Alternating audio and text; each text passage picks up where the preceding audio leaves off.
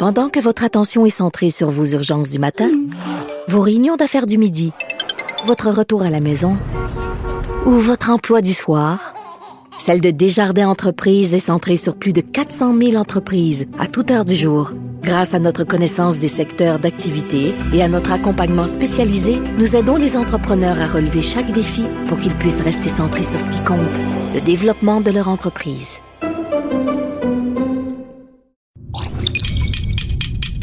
Cube Radio. Cube Radio. Cube, Cube Radio. Le retour de Mario Dumont. Deux heures d'info. De 15 à 17. Il provoque et remet en question. Il démystifie le vrai du faux. Mario Dumont et Vincent Dessureau. Le retour de Mario Dumont. C'est vendredi, 15h. Bienvenue à l'émission. Bonjour Vincent. Salut Mario. T'as enten- t'as entendu que mes premiers mots c'était c'est vendredi. Il me semble que ça n'avait pas été une semaine facile. là. Tu De froid, de neige, de glace, de tout. euh, Ben, je pense pas que les gens dans l'Est du Québec qui ont eu de la poudrerie toute la semaine euh, Ben, avec moi. là. Moi, c'est que comme là, là, l'hiver, ça va, mais c'est que je sais pas, je suis en train de. Tu sais, il va me rester du, de la joie de vivre en mars. Ah ouais? C'est plus ça qui me- qui m'inquiète. là, ça va, c'est l'hiver, mais je me dis, elle me rendu en avril, là, quand il va neiger Non, encore. non, mais c'est ça. Là. Non, à mais quel point je vais bien aller. L'année passée, le mois d'avril a été dégueu. Vraiment terrible. C'était un mois d'hiver, en fait, le mois d'avril. Euh, Puis bon, peut-être euh, dans les régions plus nordiques au Québec, on est peut-être habitué qu'il y a de la neige. Mais généralement, dans la région, la grande région de Montréal, euh, euh, en avril, l'hiver est pas mal fini, là, tu sais. Puis là, je me concentre présentement à me dire, là, tout le froid, toute la neige, tout passe en janvier, peut-être en février, pour libérer le mois d'avril. J'essaie d'être positif. Ben, moi, je me dis, tout- s'équilibre. C'est sûr que là, on va dire, on est dans les changements climatiques, là, mais tu sais, tu dis d'habitude, on, en année, il fait froid, puis la année, on a un super bel hiver, on a quelques mois où il fait beau, bon. Mais t'as vu que tout ce froid est dû au réchauffement. Euh, ben oui, D'ailleurs, on au a un changement, là, oui. On a un expert qui va nous expliquer ça en cours d'émission. Ouais. Euh, le mot du jour, euh, islamophobie, euh, lancé hier par euh, Monsieur Legault. En fait, qui, qui répondait à une question sur autre chose, qui répondait à une question sur une journée, est-ce qu'il faut ou pas une journée sur l'islamophobie. Mais il a élargi sa, sa- le, le préambule de sa réponse a élargi le débat à savoir est-ce qu'il y a ou pas islamophobie au Québec. Et là, disons qu'il a allumé une mèche. Oui, je pense, à mon avis, il pensait pas créer autant d'émoi avec cette phrase disant il n'y a pas d'islamophobie au Québec. Euh, il a dû corriger le tir aujourd'hui, faut dire, il, il a spécifié un peu sa pensée. Probablement qu'il s'est mal exprimé ou du moins euh, on- vous pourrez en juger par vous-même. Vous rappelez donc c'était hier à au, au terme du- de la réunion de son caucus à Gatineau euh, où on l'a questionné sur sur l'idée d'avoir une journée euh, pour euh, de, bon, une journée nationale contre l'islamophobie et je ne pense pas qu'il y ait de l'islamophobie au Québec. Je ne vois donc pas pourquoi il y aurait une journée euh, qui soit consacrée. Euh, bon, ça fait réagir énormément les partis d'opposition, entre autres Pierre Arcan, du chef intérimaire du Parti libéral, qui le premier ministre semble vivre dans une bulle, de pas voir que de, ne pas voir que l'islamophobie existe au Québec. Euh, bon, même chose du côté euh, des euh, du Parti québécois, qui même si eux sont contre une, ben pas contre, mais ne souhaitent pas, du moins de journée contre l'islamophobie, ben vont aussi dans le même sens en disant Pascal Bérubé, ben l'islamophobie, il y en a là au Québec. Comme il y a des gens qui sont antisémites, il y en a là. Donc ça, ça, se trouve. Alors le nier, ben c'est ça n'a pas de sens. à une nuance près quand même, que le mot islamophobie a quand même été inventé au cœur d'une controverse par des gens qui poussaient un sais, je veux dire, le mot est apparu à un moment où, tu des gens voulaient qu'on ne critique pas, par exemple, le Coran, là. Tu sais, si le mot a pas été inventé au lendemain, par exemple, de la tuerie à la, à la mosquée de Québec, Non. là, c'est c'est vraiment un mot chargé. C'est pour ça que, personnellement, je pense que ce débat-là fait rien avancer. Par contre, pour François Legault, la gaffe, c'est que lui, il arrive avec une il arrive avec une charte de la laïcité là, bientôt, puis il arrive avec sa- toute sa politique sur les signes religieux.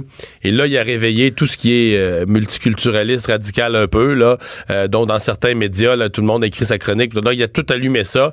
Et là, il est pogné avec ça. Là, je veux dire, il lâchera pas jusqu'au mois de juin. Là, Non, ben, surtout quand tu dis il y en a pas. C'est sûr de trouver des exemples, c'est très facile euh, de trouver des exemples d'islamophobie, ce qui a amené, à mon avis, Ouais, le premier par contre, ministre par à contre, se c'est- ouais, ça.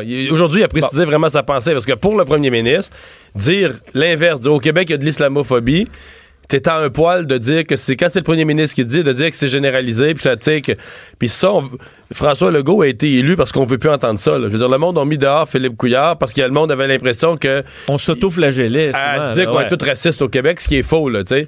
Fait que la ligne est vraiment mince, tu sais. Ben, ce que voulait dire finalement le premier ministre, en tout cas une fois qu'il a eu le temps Oui. de dormir là-dessus, euh, dit, mais bon, euh, c'est le cabinet du, du premier ministre qui a mis ce commentaire-là en, en fin d'avant-midi pour essayer de corriger le tir. Il dit, Monsieur Legault voulait dire qu'il n'y a pas de courant islamophobe au Québec. Mais là, c'est différent quand même. Alors, Ouais. on dit des cas d'islamophobie, peut y en avoir, mais il n'y a pas un courant islamophobe au Québec. Il existe de l'islamophobie, euh, de la xénophobie, du racisme, de la haine, mais pas de courant islamophobe. Le Québec n'est pas islamophobe ou raciste. Ah, Tu vois, s'il avait dit ça euh, hier, Ça aurait bien passé. ça aurait bien passé. Ouais. Euh, alors, est-ce que ça va calmer euh, la grogne? On va Non. dire, bon, à cause de, tollé, il a changé un peu ses propos, ou est-ce qu'il s'est tout simplement mal exprimé hier? Ben, la- l'avenir le dira. Mais là, les réactions viennent de partout, viennent de l'opposition, mais je trouve que la réaction, il y, a- y y deux réactions où j'ai trouvé qui faisaient vraiment mal. Il y a Gabriel Nadeau-Dubois qui a été drôlement habile, là, qui, a- qui est allé voir sur le site du premier ministre, le site, la- le site, la page Facebook du premier ministre, dans la- le, le- j'allais dire le post, là, mais dans le- l'édition, où La monsieur- publication, la publication, bon, merci, où monsieur Legault raconte qu'il est allé euh, euh, à la commémoration du 29 janvier de la tuerie euh, à, à la mosquée de Québec. Et là, il y a quelques commentaires absolument, sur le lot des commentaires, il y a trois, quatre commentaires complètement dégueulasses, racistes au total. Ça doit être facile à trouver. là. Ben, je pense qu'il en a trouvé trois, là. euh, Ok. euh, mais je veux dire, disons que de la part de Gabriel Nadeau-Dubois, tu habile, là, ça, c'est aller mettre le doigt dans le bobo parce que tu vas sur le Facebook du principal intéressé, puis tu trouves quelques exemples, tu sais. L'autre commentaire, évidemment, c'est euh, le, le porte-parole du Centre culturel islamique de Québec, de la Mosquée de Québec, M. Ben Abdallah, qui a quand même été... euh, quand même été modéré, euh, proche des Québécois dans toute la saga. Cette semaine qui était avec M. Legault, là, qui dit je me suis senti trahi puis tout ça. Ça, ça, ça passe, ça passe mal. là. Parce que le point de dire il faut davantage euh, dénoncer le racisme en général qu'un type de racisme, ou du moins le racisme envers une personne, c'est quelque chose qui, se- qui se défend quand même bien. Dire- C'était la position de la CAQ et c'est la position du PQ aussi. Là. Exact. Et d'ailleurs, je pas Alors que Québec solidaire ou le Parti libéral, eux, vont plus dire non, non, non, il faut, faut dénoncer vraiment l'islamophobie. Là, tu sais. Euh, une des réactions qui euh, ben, nous, je pense, a sauté un peu euh, aux yeux aujourd'hui, ou nous a surpris, c'est c'est la, du moins la sortie de Nathalie Lemieux. Vous dites peut-être rien, c'est la une conseil- conseillère municipale à Gatineau et la mairesse suppléante de Gatineau qui a parlé à- avec le droit de Gatineau euh, et qui parle, qui veut donner son appui au premier ministre. Mais ce qu'elle a dit, à mon avis, va euh, peut-être euh, rebondir un peu parce que selon elle, donc, elle appuie d'un François Legault de ne pas tenir de journée contre l'islamophobie, mais ajoute que euh, ben, toute cette peur de l'islam, c'est une euh, pure invention de Justin Trudeau. Ok, elle dit, et je la cite là, De Justin Trudeau. de Justin Trudeau. Elle dit Pour moi, ce mot n'existe même pas. L'islamophobie, c'est ce qu'elle a dit en entrevue avec le droit. Euh, Justin Trudeau pense que l'islamophobie existe, mais c'est lui qui invente ce problème. Il tente de provoquer des problèmes où il n'y en a pas. Quand un peuple veut s'intégrer, il s'intègre et ce peuple ne s'intègre pas. En parlant des musulmans, clairement. Euh, elle dit, bon, qu'elle. Bon, ça, ça m'a quand même fait sourire dans l'article du droit, parce qu'elle dit Madame Lemieux affirme être en train de se documenter sur le sujet en prévision de faire une sortie publique. ben là, il. La sortie publique est pas mal Elle est pas mal faite. faite. T'es dans le journal en train de parler de ce sujet-là avec des opinions très tranchées. Donc, si t'as fait ça avant de t'informer, ça va peut-être être mal perçu. Et elle dit, bon, elle dit l'islamophobie n'existe pas. Elle dit ces gens-là, donc ces gens-là, les musulmans, font beaucoup de choses mal avec leurs camions puis toutes ces choses-là. Et c'est normal d'en avoir peur. Les camions, c'est quoi qu'elle veut dire? Avais-tu parlé des camions béliers? Ben, des- Clairement, elle parle là des, cam- des attaques aux camions béliers. Ouais, il y en a eu une à Toronto. Un peu de n'importe quoi. Je là. veux dire, on, Ces gens-là. ces gens déjà dire ces gens-là avec le camion bélier C'est parce qu'elle fait exactement ce qu'on veut pas faire avec l'islamophobie. Alexandre Bissonnette, c'est pas les Québécois. exact le gars dont j'oublie le nom, là, dont, euh, qui s'est fait arrêter. Pierre là, il- Dion. Pierre Dion. euh, qui s'est fait arrêter pour des propos haineux puis qui applaudit Bissonnette. J'écoute parler ce gars-là. C'est pas les Québécois, là. non C'est pas, c'est pas représentatif de, de- de ce que le Québec pense. Mais là, à l'inverse, elle, de dire que un crackpot qui est rentré dans le marché de Noël de, de Berlin ou de Munich, pardon, de Munich avec son camion, je pense pas qu'ils soient représentatifs non plus des musulmans. Ben, parce que ils C'est sont... des capotés, des intégristes, des radicaux, de part et d'autre. Fait que si on se met à dire qu'eux sont représentatifs des uns et des autres, on est dans un délire collectif. Qu'il y a plus d'un milliard, euh, il y aurait plus beaucoup de camions en, en état de marche, là, on comprend. Alors, Oh là. c'est- j'ai trouvé ça un peu particulier. D'ailleurs, on a demandé une entrevue avec euh, Nathalie Lemieux et euh, on n'a pas eu de retour d'appel. Alors, on se disait, à mon avis, rapidement à la ville, on va peut-être lui dire, ben là, t'es sorti sur les musulmans, puis les, Ben, leurs camions, c'est peut-être à éviter. L'argumentaire est dans l'article. Ils ont dû lui dire, faudrait, elle dit qu'elle fait quoi des, comment t'as appelé ça, des recherches, là? Elle des- est en train de se documenter. Ouais, ben là, d'après moi, il y a des gens qui ont dit, continue à te. Continue de documenter, puis tu iras parler après Ouais. sur le Ouais. sujet. C'est peut-être ça qu'on lui euh, a. Parce que c'est pas, je veux dire, c'est pas un vi- je veux dire, rien contre les villages, là, mais on a vu des fois quelques maires de villages avoir des sorties un petit peu Original. originales. Là, c'est la ville de Gatineau. Quand même une ville multiculturelle. dire, une puis ville, une ouais. ville d'importance. Ouais. C'est la, c'est maire adjointe, la maire suppléante. maire supplé- mairesse suppléante. Conseillère municipale. Je veux dire, là, c'est sûr que c'est un peu, un peu gênant. Oui. Euh, radar photo, euh, parce qu'il y a eu une période d'interruption, parce que le- le- le- sur le plan du droit, sur le plan légal, le mécanisme ne permettait pas d'arriver à condamner, à forcer les gens à payer. Et là, c'est reparti, par exemple. Et c'est reparti de plus belle, la machine. On a trouvé des solutions euh, à, à- à tout ce, problème, euh, disons, juridique euh, qui permettait difficilement d'en arriver à de réelles contraventions. Ça a été contesté beaucoup. Alors qu'il y a eu des problèmes devant les tribunaux. Et là, ben, on, on reprend... euh, Disons, on remet le pied sur l'accélérateur au niveau des radars photos avec des chiffres du, euh, du Journal de Québec, Journal de Montréal, qui sont assez impressionnants. Le porte-parole euh, du ministère des Transports explique que le congé de ticket, euh, ben, il est terminé. Il est terminé quand même pas mal parce que le MTQ, ministère des Transports du Québec, a récolté 7,7 millions de dollars lors des quatre derniers mois de l'année. Donc, euh, presque 8 millions de dollars en quatre mois. Euh, C'est plus que ce qu'ils avaient accumulé dans les, presque les deux années précédentes. Donc, euh, quand tu vois une... Ça veut, dire, ça veut dire que les gens s'étaient aussi comme habitués à ce que Photoradar, il marche pas de toute façon. Ça, ça- il est là, là, la pancarte est là, mais il se passe rien. Et- Ou tu sais, tu dis, me semble que j'ai déjà passé, je l'ai déjà pas vu, puis j'ai jamais rien reçu dans la poste. Là, moi, c'est ce que j'ai entendu souvent. Là, du ben, il me semble de fait prendre, mais j'ai jamais rien reçu. Donc, il y avait à un moment donné moins de, stress par rapport à ça. Et là, ben, c'est reparti. Entre autres, euh, dans les données là, com- compilées par le journal, euh, les appareils mobiles euh, ont récolté près d'un million de dollars dans les quatre derniers mois, euh, 400 000 dollars juste au mois de décembre. Alors, on voit que ça s'accélère. Euh, les emplacements euh, de, bon fixes, c'est encore là que ça rapporte le plus. Euh, on parle de millions de dollars. là. Donc, on a dépassé les 2 millions de dollars par mois pour les photos radars fixes. Euh, pour vous citer encore le porte-parole du ministère, on dit la fin, à la fin octobre, on a implanté une solution informatique qui fait en sorte qu'on automatise euh, le traitement de la preuve. Il y en a d'autres qui vont arriver de ces systèmes dans les prochains mois. On va faire de l'embauche aussi pour traiter les dossiers plus rapidement. Alors, attendez-vous à ce que euh, ça, ça ne fasse que s'accélérer. On va pas rajouter par contre de nouveaux photoradars. Ça, c'est pas euh, prévu euh, du tout dans les prochains mois ou les prochaines années. On n'a jamais beaucoup questionné la CAQ, là, savoir est-ce qu'ils sont chauds là-dessus, est-ce qu'ils veulent en... C'est une bonne question, ça, pour François Bonnardel, éventuellement. Est-ce qu'il compte en rajouter? C'est quoi son. Que j'ai pas, j'ai pas en tête là, de, d'articles de journaux. Comme on était dans cette espèce de flottement-là quand ils sont arrivés au pouvoir, on dirait qu'on s'est moins intéressé à savoir quelle était leur, leur approche générale en matière de photoradar. Et euh, les photoradars les plus payants là, pour les quatre derniers mois de l'année euh, 2018. Le premier, le fixe le plus payant au Québec, c'est l'autoroute 15 à Mirabel. 1,4 million de dollars là, en quatre mois, juste pour un endroit. Euh, Boulevard Charret à Québec, 867 000, c'est le deuxième. L'autoroute 40 S à Charlemagne, presque 800 000, c'est les trois dans les euh, fixes. Et dans les mobiles, chantier, euh, parce que là, c'est pour les mobiles, c'est vraiment sur les chantiers qu'on fait euh, beaucoup d'argent parce que les, les, les, faut dire que les pénalités sont augmentées.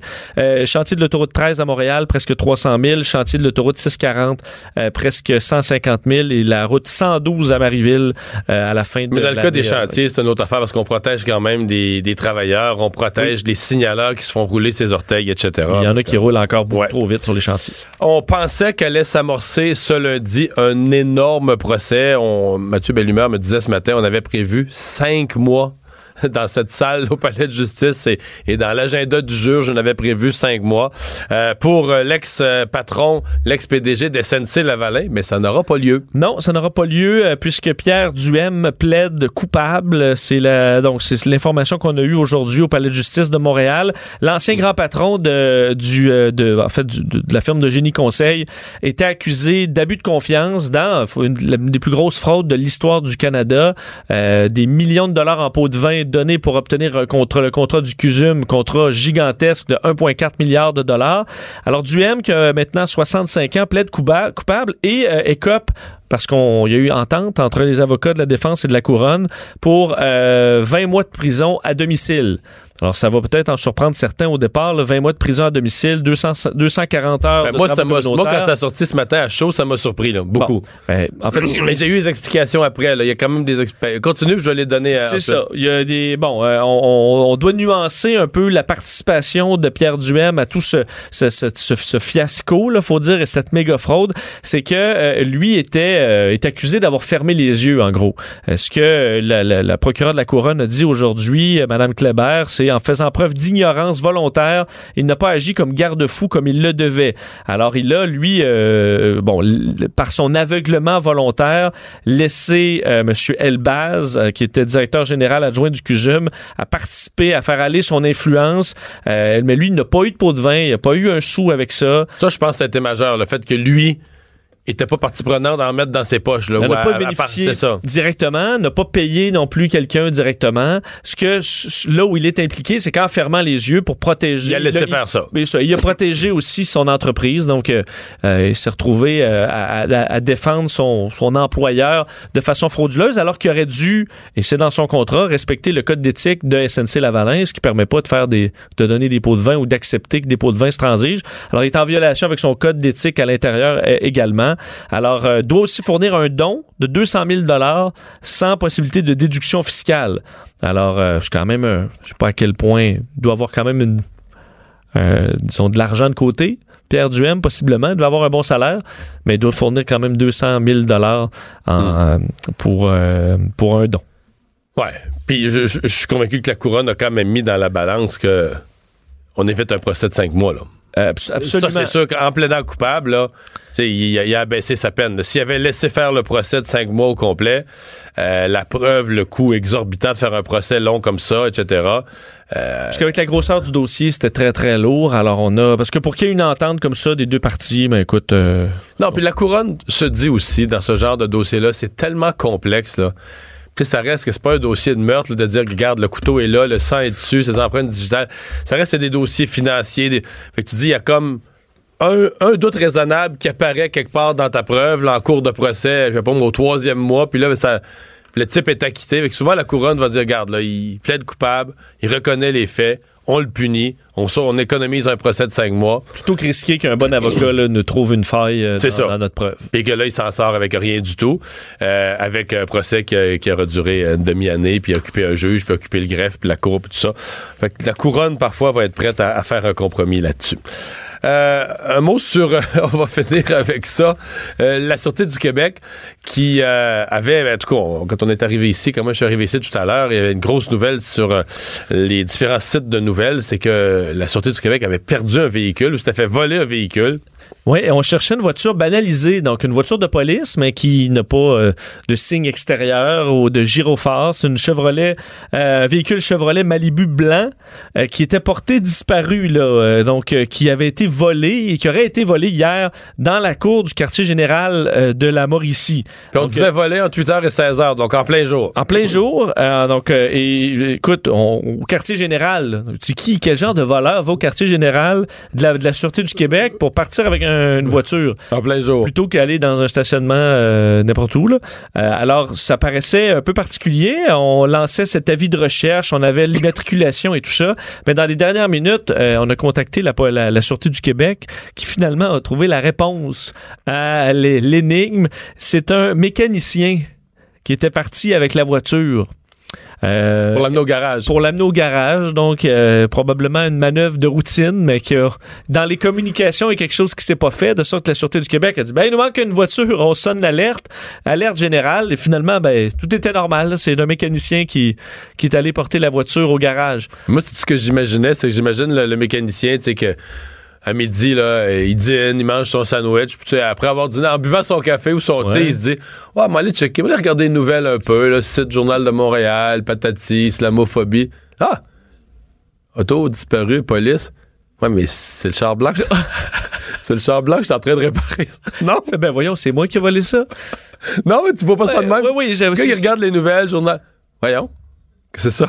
Je l'imagine appeler de façon frénétique. Mais là, la voiture, c'est moi qui est parti avec. Ça pourrait changer les bougies, là. Ben oui, bon. Ben, alors, sachez-le. Et Ils avaient l'air un peu excédés à la Sûreté du Québec. Oui, euh, On a- nous parle d'impatience du personnel de communication. Ben, tu sais, c'est pas de notre faute. C'est eux qui ont lancé l'alerte générale. là. Ils ont dit, là, vous pouvez arrêter là, la recherche pan-canadienne. On a retrouvé la voiture. là. Tout va bien. Alors, écoutez, c'est pas nous qui avons inventé ça. C'est euh, la Sûreté du Québec qui a sonné l'alerte. Alors, heureusement, ça se termine bien. Ben oui, puis comme, euh, comme nous sommes contribuables tous, c'est que ce sont nos voitures que celles de la SQ, mais quelle belle réjouissance en ce vendredi après-midi pour finir la semaine. Est très content. Le véhicule n'est pas perdu. Le retour de Mario Dumont. Joignez-vous à la discussion. Appelez ou textez 187 Cube Radio. 1877 827 2346.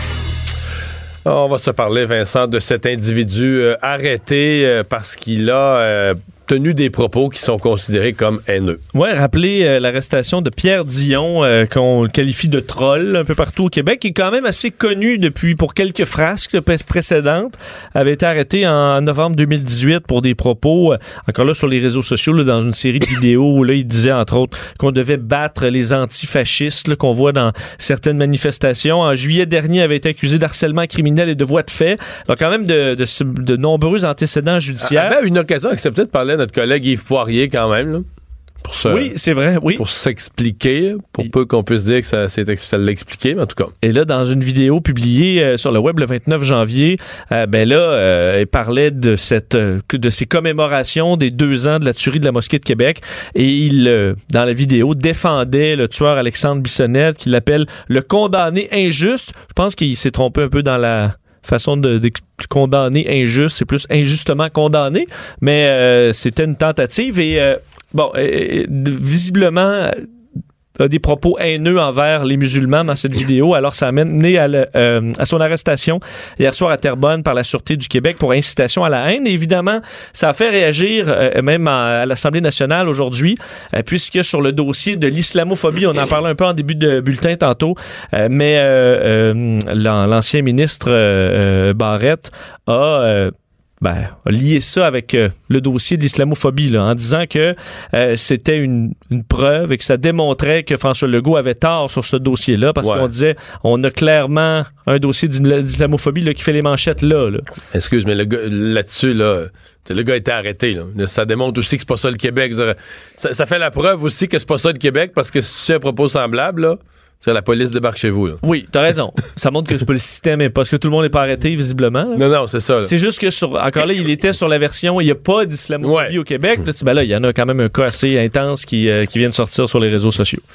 Euh, scandale pharmaceutique aux États-Unis qui tourne autour de la compagnie qui fabrique le produit Oxycontin. Ouais, c'est toute une histoire. On est toujours euh, quand même inqui- Tu sais, Les pharmaceutiques, c'est pas, je pense, les compagnies les plus aimées euh, euh, au monde. Euh, C'est ça que tu allais me dire, les plus éthiques. Ou ben oui, les plus éthiques, effectivement, parce que on se pose toujours des questions sur le prix, euh, sur, sur sur quel type de médicaments on, on, on travaille. Et là, il y a quand même un scandale d'importance sur la pharmaceutique Purdue, qui appartient en grande partie à une famille, là, une même famille, la famille Slacker, une, une compagnie qui est basée au on, dit, Connecticut. on dit une des familles les plus riches du pays, des États-Unis. Ben, la famille a à peu près 13 milliards de dollars. Alors, c'est une des familles les plus riches selon le magazine Forbes.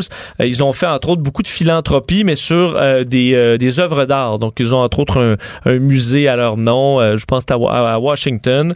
Et là, ben, ils sont poursuivis par l'État du Massachusetts pour des pour une décennie de tromperies reliées à leur antidouleur, l'oxycontin, qui est quand même très connu pour traiter la douleur. On aurait donc pendant des années chez euh, Purdue Pharma des, des poussé par les, la famille Slacker. donc, fait toutes sortes de tromperies, entre autres au niveau des médecins et des patients, en niant publiquement ce que les documents internes dans la compagnie disaient, c'est-à-dire que l'Oxycontin créait une forte dépendance, donc qui mène dans bien des cas, parce qu'il y en a beaucoup là, qui commencent leur dépendance aux opioïdes, qui sont en train de dévaster les, les, les, les États-Unis, du moins pour, pour beaucoup de gens. Là, ça fait 45 000 morts en 2017. Euh, donc, en cachant, un peu comme les cigarettiers l'avaient fait un certain temps sur, euh, sur la cigarette, mais en disant que non, ça crée pas de forte dépendance. Et on s'est pas arrêté là. C'est que euh, on a voulu chez Purdue, pour compléter un peu la, le, le le cycle de l'argent. On voulait donc, oui, donner de l'oxycontin, sachant que ça allait créer de la dépendance, et aussi euh, pousser les mêmes médecins qu'on allait pousser à vendre l'oxycontin à vendre la, leur antidote aux overdoses, le Narcan. Alors, en gros, on se disait, ben, regarde. On crée la dépendance, on, on soigne la dépendance. on soigne la dépendance. Au, par rapport aux mêmes médecins, entre autres, ils avaient des listes de médecins dont certains étaient euh, suspectés là, de façon très claire à la compagnie de donner des prescriptions euh, carrément inappropriées ou qui étaient inutiles. Et on continuait de, leur, de les pousser à vendre de l'Oxycontin, de sorte qu'ils ont engrangé 4 milliards de dollars juste avec l'Oxycontin en 10 ans entre 2008 et 2018. Alors, ce que dit les, les avocats, le procureur général du Massachusetts. Pour depuis des années, Purdue, euh, ses patrons, euh, les membres et la famille Slacker ont tenté de faire changer, euh, fait mettre le blâme et cacher leur rôle sur la crise et l'épidémie des opioïdes aux États-Unis, qui a fait, comme je vous disais, le 47 600 morts en 2017. C'est vraiment une crise majeure là-bas. ce qu'on dit aussi, c'est que la dans toute la gestion interne du message là, pour vendre l'oxycontin, sachant que ça faisait des problèmes. On s'est dit, on va vendre ça auprès des médecins en disant que le, les opioïdes et l'oxycontin, ça amène la liberté, ça amène la paix d'esprit et c'est la plus belle chance d'avoir une vie épanouie chez les patients qui ont de la douleur. On disait que ça réduisait le stress, que ça rendait les patients plus optimistes et moins isolés, alors que selon l'État, on dit, ben, être accro aux, euh, aux painkillers, aux antidouleurs. Au contraire, ça rend les gens stressés, isolés et beaucoup moins à risque de survivre longtemps. Alors, une histoire vraiment embarrassante. Pour terminer euh, là-dessus, on disait aussi qu'on vantait que, que les médecins croyaient que l'oxycontin était moins euh, était plus doux que la morphine. Alors on, a, on des fois on en prescrivait à la place du Tylenol alors que c'est beaucoup plus euh, beaucoup plus euh, fort. Et ben, ça a amené à des gros, gros problèmes là-bas et on blâme la compagnie en partie pour euh, cette crise des opioïdes. Tu nous as parlé plus tôt de la conseillère municipale et mairesse euh, suppléante Nathalie Lemieux de Gatineau, euh, Vincent. Euh, le maire de Gatineau, euh, Maxime Pedneau-Jobin, sur les réseaux sociaux, vient de dire la chose suivante. Je me dis que, juste un rappel, elle a dit que... Euh, ben, elle a dit que ça n'existait pas, l'islamophobie, que c'était inventé par Justin Trudeau. elle a dit que c'était un peuple qui voulait pas s'intégrer, en fait, qui s'intégrait pratiquement pas. Puis il y a l'autre phrase, vraiment ben, bizarre. Elle dit, ces gens-là, en parlant des musulmans, font beaucoup de choses mal avec leurs camions et toutes ces choses-là, et c'est normal d'en avoir peur. Donc, faisant référence que les, ces gens-là, les musulmans, avec leurs camions, les foncent dans le monde, puis euh, euh, ils font des choses de mal. Euh, Maxime Pedneau-Jobin, le maire, dit Je me dissocie complètement et je dénonce les propos tenus par la conseillère Nathalie Lemieux à l'égard de la communauté musulmane. Je lui ai immédiatement demandé de se rétracter et de s'excuser. pendant que nous autres, on lui demandait de venir en entrevue pour qu'elle s'explique, il y en a d'autres qui On savait que notre fenêtre pour une entrevue que, que d'autres lui disaient de se taire. il dit Je réagirai de façon plus complète d'ici la fin de la journée. Donc, euh, voilà. Le, le... est-ce qu'il va lui demander de quitter, ça? Je sais pas. Je sais pas qu'est-ce qu'il va faire. Évidemment, c'est une conseillère élue. Je, honnêtement, je suis perdu. Là. Je connais pas assez la politique locale à Gatineau. Est-ce qu'elle est de son équipe? Ouais, c'est ça. Si elle est de son équipe, il pourrait lui demander de quitter, mais sinon, c'est plus difficile. Le retour de Mario Dumont. Pour nous rejoindre en studio. Studio à commercial cube.radio. Appelez ou textez. 187 Cube Radio. 1877 827 2346. Il fallait réélire Vincent cette semaine euh, du côté des Premières Nations, le, grand chef, le, chef de l'Assemblée des Premières Nations. Ouais, et 43 chefs euh, qui étaient convoqués à Montréal euh, ont réélu Ghislain Picard, réélu au poste de chef de l'Assemblée des Premières Nations. Dixième mandat quand même pour, pour cet homme, alors originaire de Pessamit et qui, ben, qui a été réélu une nouvelle fois. On va lui parler tout de suite. Justin Picard, bonjour.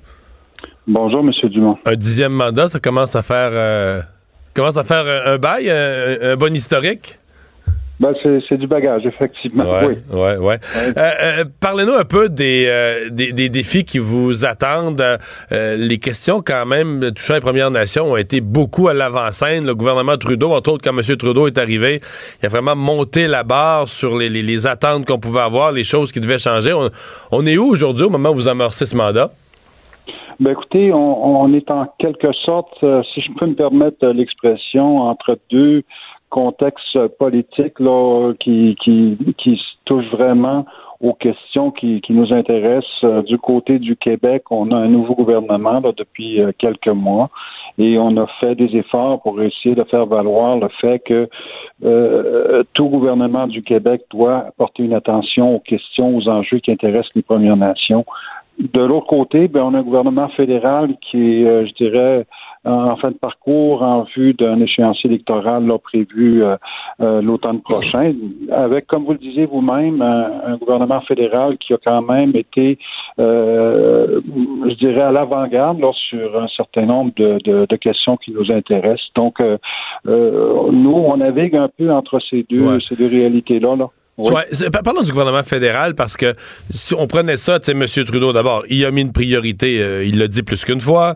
Euh, il a posé des gestes comme la création de cette commission d'enquête sur les femmes autochtones euh, assassinées ou disparues. dans, un de, dans un de ses remaniements ministériels, il a même fait il a créé deux postes. Dans le fond, il a scindé en deux pour le, poste des affaires autochtones pour avoir une personne qui s'occupe vraiment des, des, des affaires autochtones juridiques et autres, et une autre personne en charge des services à livrer aux, Premières Nations.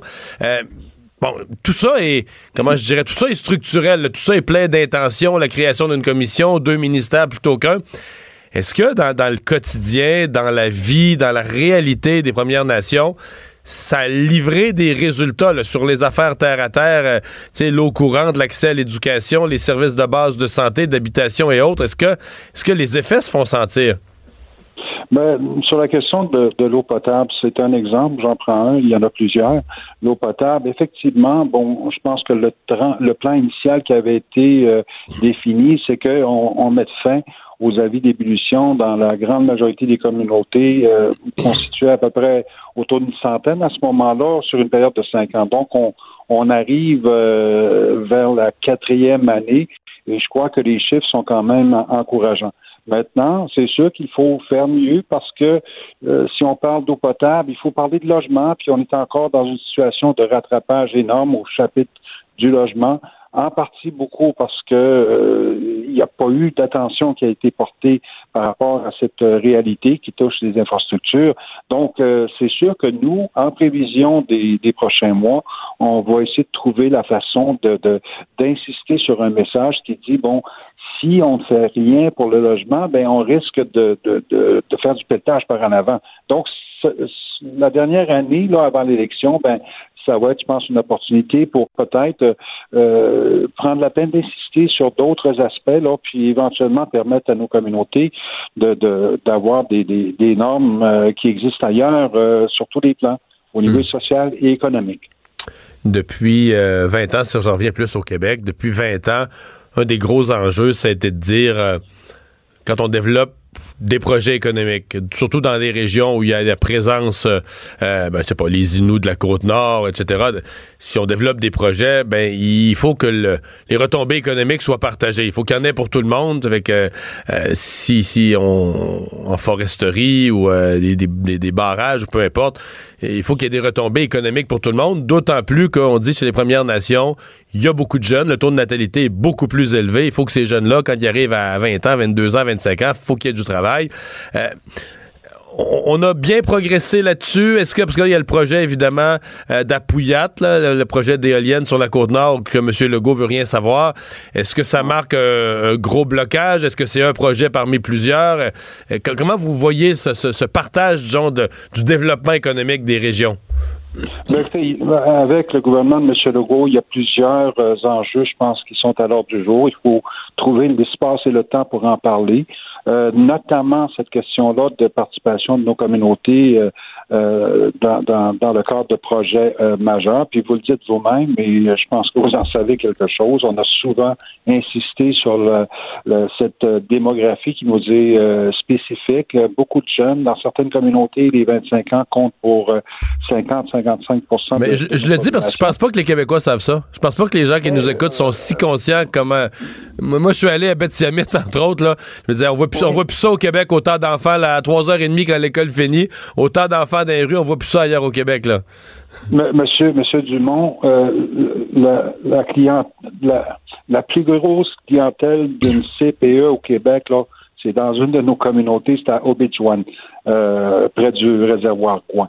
Donc, c'est une démonstration, comme vous le dites, que c'est des réalités qui sont souvent euh, ignorées et, je veux dire, on porte peu attention à, ces spécificités-là. Donc, évidemment, ça affecte la façon qu'un gouvernement gouverne aussi. Et pour nous, ben, le défi, c'est de, de faire euh, en sorte que le gouvernement puisse euh, euh, reconnaître qu'il y a ces réalités-là. Mais vous parlez des jeunes. Nous, on a parlé pendant la campagne de pénurie de main-d'œuvre en disant, bon, allez pas voir ailleurs qu'au Québec. Il y a des jeunes dans nos communautés qui demanderaient peut-être pas mieux que d'avoir un emploi qui soit stable. Mais ça prend un plan, il faut en parler, puis il faut surtout, euh, je veux dire, euh, euh, se débarrasser des œillères qu'on a par rapport à la réalité que nous représentons. Donc, comme je disais, ben il faut il faut établir le dialogue pour qu'on puisse parler de ces enjeux-là. Mm-hmm. ben, on va surveiller tout ça. On vous souhaite un bon mandat. Merci de nous avoir parlé cet après-midi. Merci beaucoup, M. Dumont. Au revoir. Picard de l'Assemblée des Premières Nations. Ça, Vincent, les Québécois savent pas ça. Là les écarts de taux de natalité là, sont énormes. Ben, c'est-à-dire que c'est pas, je pense pas que c'est pas, pas, des familles de 15 enfants comme on a connu au Québec dans l'après-guerre, Mais, tu sais, ce que j'ai vu, des familles de 4, 5, 6, c'est clairement plus, quand beaucoup de ben, familles ont 4, 5... à 3, là, c'est une grosse, comme chez nous, 3, c'est une grosse famille, c'est ça. Fait que, tu sais, quand l'école finit à Betty-Amit, qui est juste avant de Forestville et Bécomo, sur la Côte-Nord, moi, j'étais là un après-midi, tu sais, puis je visitais différentes installations, on est l'école finie wow, là. On plus. C'est quand l'école finit, le, nombre d'enfants, les trottoirs. Pour la grosseur de l'endroit, Oui, oui, oui. Là, tu dis, OK, il y a quelque chose de. tu sais, eux me parlaient de ça, mais tu sais, ici, il y a beaucoup de jeunes. Mais là, veut, veut pas, ces, ces jeunes-là, faut qu'ils, ça arrive à 20 ans, faut que ça travaille. Fait que je comprends que autres, quand ils disent on veut participer au développement économique, là, on n'est plus peut-être des anciennes mentalités où, tu sais, le monde voulait juste, il y a eu des préjugés, mais tu sais, qu'on voulait de l'argent. Non, non. On veut, que, on veut travailler. Oui s'il y a une nouvelle usine, s'il y a un nouveau site, s'il y a du bois à couper, tout ça, on veut qu'on réserve un pourcentage des emplois pour que nos jeunes des communautés aillent. Ça se passe sur nos territoires, mais on veut que nos jeunes aient la chance d'aller d'aller travailler avec les autres, puis gagner leur croûte, puis tout ça. C'est normal, c'est légitime. on est en pénurie. Il y a raison de dire la pénurie de main d'œuvre dans toutes les solutions. On n'a pas vu ça souvent. Là. le taux de chômage est beaucoup plus élevé chez les, les jeunes autochtones. je sais qu'il y en a qui ont des problèmes sociaux, mais si on leur donne accès à, la formation et tout ça. Ben, c'est un bon travail, ça aide déjà. Là. Ça aide déjà à sortir des problèmes sociaux. Le retour de Mario Dumont, le seul ancien politicien qui ne vous sortira jamais de cassette. Mario Dumont et Vincent Dessureau. Jusqu'à 17. Cube Radio. Le buzz de Vincent Dessureau. Et dans ton buzz, tu nous parles évidemment ce vendredi du Super Bowl de la fin de semaine. On a l'impression que tout se polarise autour des Pats. C'est comme si les Rams n'existaient pas.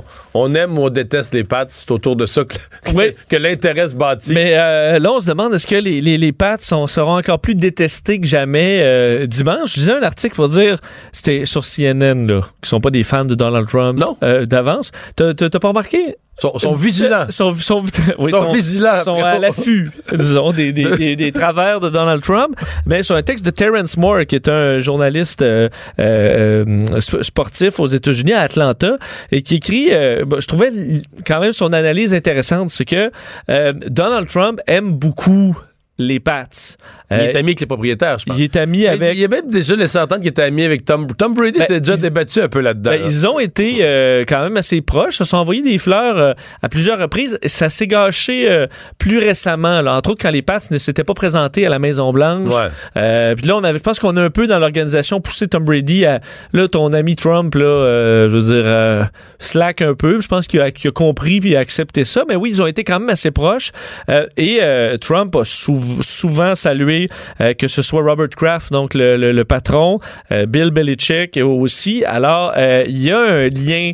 Il a félicité d'ailleurs les, les Pats pour cette, leur superbe victoire qui allait les mener au Super Bowl, mais il n'a pas félicité les Rams. Et il y a également le fait que les Rams sont, sont, sont en Californie. Et euh, l'État californien, Donald Trump, euh, il les aime Ça pas pas, ça votera pas pour lui demain matin. Ça là. ne vote pas pour lui, effectivement. C'est un des, euh, bon, des États qu'il a perdu en 2016. Alors là, lui, ce qu'il se demande, c'est de là, on se retrouve avec l'équipe, naturellement, qui est la plus détestée de la NFL, qui a aussi probablement le plus de fans, mais ça va avec des fois l'un avec l'autre. Et il y a énormément de gens qui détestent euh, les Pats et qui est appuyé par quelqu'un que une grande partie des États-Unis déteste aussi. là. Trump est dans les niveaux d'approbation, est au, disons, dans les hauts 30 là. Alors, ça fait un peu de la tempête parfaite. Des gens qui peuvent, qui écoutent pas nécessairement le football, mais qui vont prendre pour l'underdog anti-Trump. Ils vont être déçus. Ben, c'est ça qui est plate, là. Je- je- je- mais mais tu sais, c'est du sport, là, Mario. Je sais que t'es très défaitiste, mais au football, c'est arrivé des surprises. là. Surtout oui. au Super Bowl. Ben, pas dans les dernières années, mais. Ben, l'année passée. L'année passée, il y a bien des gens. Moi, j'étais fan des Eagles, c'est sûr que je croyais, mais les gens étaient sceptiques. là. Mais cette année, je sais pas. Je regarde tout comment ça se déroule. On dirait que tout roule pour les Pats. euh. Ben, on m'a demandé ma prévision pour euh, à Salut Bonjour. Là, c'est, Ouais. je suis obligé de me, mouiller. Là, Là, j'ai dit 34-27 les Pats. Là. Moi, j'ai mis 31-20 les Pats. Bon, à mon peu corps près le même, on défendant. a à peu près le Tu sais même qu'il y a des gens qui comprennent rien. J'ai dit ça ce matin à la télé, qu'il y a quelqu'un qui m'a écrit en disant qu'il comprenait pas qu'un ancien, qu'un gars qui est fan des Eagles, après le, le Super Bowl de l'année passée, prenne pour les Pats. Il y a des gens qui confondent prévoir la victoire de. Et prendre pour. Et oui. Ben oui. Mais moi, je, je, je, souhaite pas gagner mon pari. Là. Mais je pense Comme que c'est ça qui va arriver. Ben, c'est ça. Bon. T'as pas eu la technique de finalement parier de l'argent sur les Pats pour au moins avoir un gain si jamais ils gagnent? Non, mais il est pas. euh, Il euh, c'est dimanche. ça il, me reste, il me reste du temps. Il te reste du temps un peu. Parce me que je trouvais quand même l'idée bonne. Ça permet de. Peu importe ce qui se passe, d'avoir. euh, D'être sûr d'être Non, un je vais le anal. faire, je vais le faire, je vais le faire. Je vais aller miser de l'argent sur les, euh, sur les Pats. Euh, il y avait un mouvement, quand toutes les, toutes les controverses sont sorties sur Facebook, il y avait un mouvement de, de se désabonner ou de fermer son compte Facebook. Mais là, quoi, il y a des gens qui se repenchent sur l'impact de ça. Oui, parce que j'ai déjà vu des, euh, des, des études, je suis quand même, j'ai lu beaucoup là, sur euh, l'impact de Facebook et la dépression, par exemple. Là, tu vois euh, euh, une étude sur les gens qui sont sur Facebook sont généralement plus dépressifs que les gens qui le sont Ah pas. ouais? Sauf que, sauf qu'il y, a un- il y y a un gros défaut à ces études-là, c'est que tu dis, est-ce que les gens sont déprimés parce qu'ils sont sur Facebook ou c'est que les gens sur- qui sont déprimés sont naturellement plus longtemps Ouais, sur Facebook? Parce qu'ils sortent pas, ils font plus rien, ils sont à la maison, ils trouvent la vie plate, puis ils vont sur Facebook. C'est ça. Donc, je trouvais que ça invalidait un peu les gens actifs euh, de bonne humeur, qui vont bien, qui ont plein d'amis, qui vont, tu sais, ils vont peut-être pas passer nécessairement deux, trois heures sur Facebook. Alors, je trouvais que ça en dit pas nécessairement grand chose. Mais là, l'université de, euh, de New York et de Stanford ont eu une, une approche un peu différente. C'est que, euh, ils ont pris des gens qui vont sur Facebook et leur ont donné 100 dollars pour le mois pour euh, couper complètement tout contact avec Facebook. Donc, c'est le montant, d'ailleurs, ils ont étudié un peu le montant. Combien tu es prêt à abandonner Ok. Facebook pour un mois? 100 piastres. 100 piastres, 102 piastres. Donc c'est ce qu'on donne. C'est 102. OK. 102, 102 dollars, vous êtes À prêt à 100 arrêter pour un mois. À 100 piastres, je reste sur Facebook. Mais Ouais, à 102... euh, c'est plus intéressant. Et ce qu'on se rend compte après un mois, selon leur- leurs études, c'est que les gens sont en général plus heureux, ce qui est déjà une, une bonne chose. Euh, moins actifs en ligne, ça, ça va de soi, mais je veux dire, ça s'est pas compensé par d'autres réseaux sociaux. Donc, euh, les autres réseaux sociaux même sont en baisse. Donc, tu fais On juste baisser moins de temps devant l'écran. moins de temps devant l'écran, sont moins euh, polarisés politiquement. Donc, euh, on sait, là, ça a des fois l'effet un peu de la chambre d'écho, là, ça t'isole dans, dans, dans une seule position. Mais là, par contre, où c'est un peu moins bon, c'est que les gens étaient en général moins informés de nouvelles réelles. Donc, on a l'impression des fois que c'est juste des, des fausses nouvelles sur Facebook qui se transigent, mais les gens qui ne sont pas du tout étant en général quand même moins informés, même dans les vraies nouvelles. Donc, ça garde quand même en contact avec l'information en général. Non, mais ce que ça nous dit, c'est que ces gens-là ont plus d'autres sources d'informations, là. Ils vont, plus, raison. ils vont plus sur les sites, des vrais sites, des, des, des, des journaux, des sites de nouvelles. euh, ils regardent pas la TV, les, les sites, les postes d'information. Ils, reg- ils écoutent pas la radio quand il y a de l'information. Donc, leur seul lien avec l'actualité, c'était rendu Facebook. Et là, ils n'ont plus, rien partout. Ah oui, ça, c'est préoccupant. Euh, et, euh, Ils sont plus heureux. mais ils sont plus heureux en général. Alors, ce que je dis, c'est Facebook, là, c'est pas tout mal. Euh, c'est une, peut être une source de divertissement. Ça peut vous rendre actif dans une communauté. Ça peut utiliser de euh, augmenter, ben, en fait, une place dans la société, à se discuter avec ses amis. Mais qu'il y a quand même une réflexion à, faut croire que se retirer un peu de temps en temps ou limiter notre utilisation, c'est, euh, ça rend plus heureux. Puis pour la partie information, tu l'as dit, ça se règle facilement. Vous avez juste à ben, regarder certains médias d'information, puis vous allez être correct. Ton prochain sujet m'intéresse Oui, parce qu'il y a question d'économie, euh, oui, de d'économie saine gestion de nos ressources et de santé. et de santé Parce que je parle de la pâte à dents. et de la quantité de pâte à dents. La quantité, euh, parce que euh, toi, euh, mettons, quand t'es. Pour tes, là, t'as eu des, là, tes enfants sont plus vieux, là. Mais, euh, mettons, si je te demande là, la quantité de pâte à dents à mettre sur la, la brosse de tes enfants, c'est Ben non, mais quoi? ça sort, ça sort comme un petit rouleau, là. Ouais. T'en mets la longueur des poils, non? Ben, pas du tout. Ben voyons, t'as là. Ben non, c'est la grosseur d'un poids. C'est sûr qu'on a toujours, bon, on a toujours dit la grosseur d'un poids. Ben non, je mets. C'est la longueur des poils. La longueur, mettons que les- Ben non. Hein, Faut pas recouvrir tous les poils. Au contraire, c'est de là. C'est trop de pâte à dents. Ben, beaucoup trop de pâte à dents. C'est ce que dit le Centre pour le contrôle des maladies aux États-Unis. Mais mettons que depuis 40 ans, je mets trop de pâte à dents, c'est quoi qui va m'arriver? Ben, ça cause. En fait, là, on dit c'est pour les enfants. 3 à 6 ans.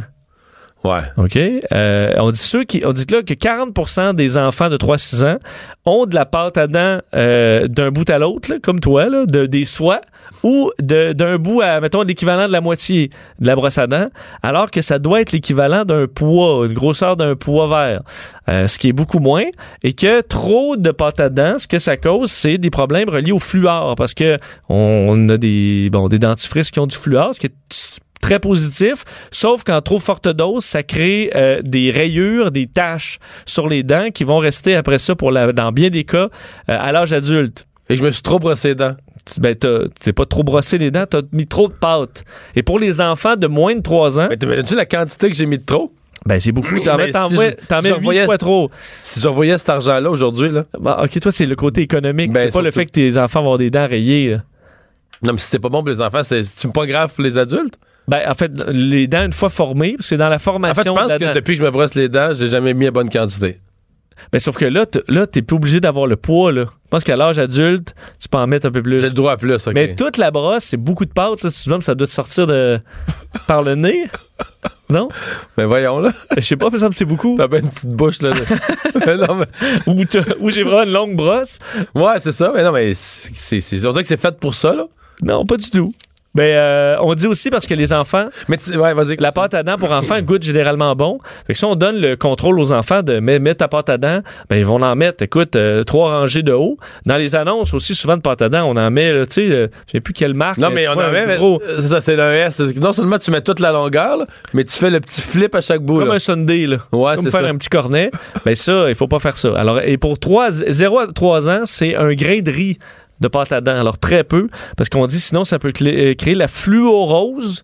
Donc, problème relié au fluor qui amène à des- une décoloration des dents, entre autres, alors qui est à. qui Mais, est à mais le tube de pâte à dents, c'est intéressant parce que, tu sais, les- on n'a pas tous la même relation avec l'ordre. Tu sais, la, la- la façon dont les choses. Mettons, toi, ton tube de pâte à dents, mettons qu'il est à. Mettons qu'il t'en reste le tiers, là. Oui. T'en as les deux tiers été utilisés. Oui. De quoi a l'air ton tube? Ah, euh, ben, en fait, moi, je vais, après, à partir d'un certain temps, je prends euh, quelque chose, euh, une, une plaque, là, puis là, je le. Je le squeeze, là. Il y en a plus, là. Dans, le- dans le deux tiers vide, il y en a plus du tout. Il est comme une feuille de papier. C'est ça. Puis là, tu le roules, là. Tu le roules, ou tu le le roules, roule pas, là, moi, tu il reste bien plat. tu- Ça change rien. Tu le roules, ou tu le roules. il y en a qui sont euh, comme à, à 30% tout le long. Là. Une Ah espèce ouais. de- Comme ma blonde, là. Ça, ça, ça m'énerve. Ah, Là, toi, tu y écrases. est fait pour s'entendre Mais là-dessus. tu y écrases, toi? Tu remets Ben, je touche pas à son tube de à dents, mais mettons, c'est sûr que, mettons, qu'on est en voyage, là, puis que j'ai, oublié le mien, mettons, faut que j'y emprunte, là, puis là, il y a une même, là, puis là, il y en a. Parce que tu essaies d'en sortir, il y en a plus, mais je veux dire, il en reste, Il en reste il en reste long la moitié tube, tout le long. Ça, ça me donne des palpitations cardiaques. Mais, je, viens, je viens faible à regarder ça. mais toi, tu là, là-dessus, je Mais pour elle, c'est l'inverse. Pour elle, c'est un toc. là. Pour elle, c'est moi qui ai une maladie mentale, là, de, de vouloir tout pousser la pâte, là, on s'en fout, là, toute la pousser dans le bout. puis- Ben moi, là-dessus, mettons, le, le bout où il reste vraiment plus de pâte là-dedans, là, je peux faire encore deux semaines. Parce que il- je vais trouver. Il en reste toujours dans le bout un peu. Écoute, Ouais. à un moment donné, je force, là. là, avec ma langue, là, je prends ce qui reste. Mais ça, c'est parce que t'es écologique. Là. Tu veux pas gaspiller un contenant sans avoir utilisé tout le contenu. Là. Ça ou c'est juste que je m'en rends compte toujours à 10 h le soir que. Ouais. Puis la, la- la pharmacie est fermée. Puis là, on a parlé d'écologie. Aucune mention des gens qui ont signé le pacte ou de ce qu'ils pourraient faire avec leur tube de pâte à dents? Non, On s'en tient à ça. non, on s'en. Mais tu peux le recycler, mettre euh, ton jus pour euh, le lendemain. OK. Pas plus loin? Non. C'est assez. Bon. Euh, tu voulais me parler des voitures autonomes. Oui, je termine là-dessus parce que euh, une des, des visions qu'on a du futur avec les voitures complètement autonomes, c'est de diminuer le, le, le, le, le trafic parce qu'il va y avoir des voitures. pas besoin d'avoir une voiture toi. Il y a plein de voitures autonomes qui circulent, puis il y en a une qui t'embarque, puis qui te débarque, puis elle rembarque. Mais C'est comme le taxi autonome, ni plus ni moins. Taxi autonome, exact. Mais euh, ce qui arrive aujourd'hui, une, une, une étude de l'Université de la je connais- Californie. je connais un entrepreneur québécois qui pourrait être pionnier là-dedans. tu penses? ben, avec un peu d'aide de- des- des- des- De- des- des pouvoirs publics. Là. modéré, modérément. Euh, en fait, c'est que eux, euh, l'université de la Californie, ont fait des simulations euh, euh, informatiques pour se rendre compte qu'au contraire, l'arrivée de véhicules autonomes devrait pour les centres-villes, les endroits vraiment urbains, pourrait être une catastrophe au niveau du, du trafic. Ben voyons. Parce que on dit en ville, une des, une des principales raisons pourquoi les gens vont pas prendre leur auto pour aller en ville, c'est le stationnement. Stationnement qui est compliqué puis qui est trop cher. Puis tu vois à New York là, tu, tu stationnes une journée, ça coûte C'est cinq- 48, c'est 50 ça. piastres, 55 piastres. 50 dollars, US. c'est- très cher. Et euh, on dit au lieu de payer, ben on va laisser la voiture euh, rouler en rond euh, dans le centre-ville pour euh, les heures de magasinage. On te dit que t'as ton auto autonome Toi, à ton toi, auto à dont t'es toi. propriétaire. Toi, tu t'en vas au centre-ville, ben plutôt que de te stationner pour 40 pièces, ben mon auto est électrique là, ça coûte rien à faire rouler pendant Fait que t'as laissé 3 rouler. heures. Alors tu laisses rouler, tu la mets en mode automatique, fait le tour, euh, tu viendras me chercher quand je serai prêt. Alors ça on eux leur évaluation. j'avais jamais pensé Ben, à ça. Moi non plus, Il y a rien qui peut y a rien qui peut empêcher quelconque autorité de. Ben, ça, t'arrêtes. À la mesure où les voitures autonomes ont le droit de rouler sans, sans personne à bord, ce qui devrait arriver, selon eux, là, dès 2021, euh, dans certains cas, ben, tu dis, euh, ça prend pas beaucoup de voitures pour créer le chaos. Ils disent, admettons, la ville de San Francisco, tu rajoutes deux voi- 2000 voitures autonomes. euh, et, Qui vont euh, nulle part. et, et là, dit la moyenne en ville, c'est 2 km heure. Donc, c'est vraiment tout, tout, tout serait de jamais. Alors, il faudrait trouver une façon de d'empêcher ça, mais c'est très difficile dans la mesure où les voitures peuvent aller euh, circuler comme ils veulent. Ben, toi, tu dis, ben, parfait, va. De toute façon, dans le trafic, ça passe le temps, là. ça coûtera pas cher. Fait que tourne en rond, puis tu passeras me prendre quand j'aurai fini mon magasinage ou à la limite ma journée de travail. Ça te coûte, admettons, 3 dollars d'électricité pour, C'est bien moins, Pour c'est bien moins cher que 40 piastres ben, de stationnement. C'est bien moins cher que ça. Alors, j'avais jamais vu cet angle-là, mais j'ai trouvé ça plus. particulièrement intéressant. Dire des fois, on, on, on- faut, faut vraiment penser à toutes les, tous les aspects des véhicules autonomes avant de se dire et de choisir la réglementation qu'on va instaurer. Mais j'ai vu aujourd'hui sur les réseaux sociaux, je sais pas où, mais un tracteur, moi je viens de la ferme, un tracteur de ferme autonome. Il y a carrément. Ça, ça doit être bien. Ben, une bonne idée. euh, deux affaires. D'abord, la première chose, c'est de le voir parce qu'il y a. Il n'y a pas de siège, il n'y a pas de volant, il n'y a pas de cabine. Là. Donc, il manque comme un bout pour quelqu'un Ben, c'est comme, tout comme si c'était les quatre roues, là, les, les immenses roues, là, tu sais, euh, quatre roues motrices, gros tracteur. Mais c'est comme, c'est comme si tout le long, c'est un capot. Là. C'est tout le long, c'est juste un moteur. Ouais, mais tout est fermé, là. Il n'y a pas de siège. y a pas... Puis l'autre affaire, là, je me demande. Parce que sur la route, je comprends un peu, là, tu sais, que ton auto est programmée, elle, elle reconnaît les lumières, elle reconnaît tout, elle reconnaît les autres véhicules, elle a des, tu sais, des sensors tout le tour. Mais là, un tracteur, tu il est en plein champ. Il y a comme un bout qui me manque de dire comment tu lui dis quoi faire? Maintenant, faut, faut hercer un champ ou faut faire le semi. Par GPS. Ouais, par ben, en fait, il y a, il y a de, la, euh, de la cartographie ultra précise qui se fait aussi par Oui. drone. Ça, mettons, tu cartographies là, de façon hyper précise. Puis toi, tu lui dis, fais-moi des rangées à toutes les 2 mètres et demi et 5 cm. Ben, il va te faire ça. Faut rien qui arrive quand même, là. Je sais pas. Ben, c'est sûr, mais je veux dire, il n'y a pas un village de ferme qu'il n'y a pas déjà tout- plein de monde qui ont passé dans la moissonneuse-batteuse. Puis il y avait des gens qui conduisaient. Ouais. Fait que... euh, C'est du progrès qui nous reste à pleinement assumer comment, comment ça va marcher exactement. j'imagine. Comment ça va gérer les imprévus? Parce que, tu sais, il reste que quand il y a un conducteur, là, ça, mais ça veut dire que c'est l'intelligence artificielle qui va être programmée pour tous les imprévus imaginables. Ouais, et quand, dès qu'il y a un dans le doute, ça s'arrête. Ouais. Parce que ça, au contraire, c'est beaucoup moins compliqué dans ma tête à faire que sur les routes avec tout ce qui peut se passer. T'es dans un champ de maïs, c'est tout, juste ça. C'est contrôlé, il y a des clôtures, tu as une zone très précise. Rendu là, à mon avis, c'est plus simple à programmer que. En tout cas, c'est drôle à voir. Un tracteur, il y a juste les quatre roues, quatre roues, ben de la moteur, ben, ben du moteur, ben de la force, tout ça en dessous d'un gros capot. Pas de siège, pas de cabine, pas rien. Tu dis si le bébé dort pas, là, ben mets-le sur la moissonneuse. Là. il va partir s'endormir. Euh, il va aller moissonner une journée tout seul. Le retour de Mario Dumont. Jusqu'à 17, parce qu'il ne prend rien à la légère. Il ne pèse jamais ses mots. Cube Radio. Vincent, le concept n'existe pas en droit, je le sais, mais c'est néanmoins comme ça que les Québécois regardent ce procès, une espèce de meurtre par compassion. Toujours est-il que Michel Cadotte aujourd'hui témoignait lui-même à son procès. Oui, c'est une histoire quand même qui, euh, ben, qui, qui, qui, est toujours troublante et qui nous rappelle dans la même situation. Euh, est-ce qu'on irait jusque-là? Une histoire quand même assez terrible. Rappelons euh, que Jocelyne Lisotte, atteinte d'Alzheimer, avait été retrouvée sans vie dans sa chambre du CHSLD en, en février 2017. son euh, son mari qui était euh, à ses côtés et qui euh, s'était rendu au policier instantanément. c'est son c'est son procès et lui a témoigné aujourd'hui Michel Cadotte qui est accusé donc du meurtre de sa conjointe, témoigné des difficultés qui l'ont mené à placer d'un sa femme en CHSLD en 2013 quelques mois avant avant sa mort il expliquait qu'il était complètement épuisé, je ne dormais plus que deux ou trois heures parce que ma femme avait besoin de beaucoup d'attention. bon, un point important qui semble revenir souvent dans ce procès-là, c'est à quel point il était euh, ben, attentionné. Il aura passé quand même 19 ans avec son épouse. Ils ont toujours une très belle relation. Ça n'a jamais changé du début à la fin.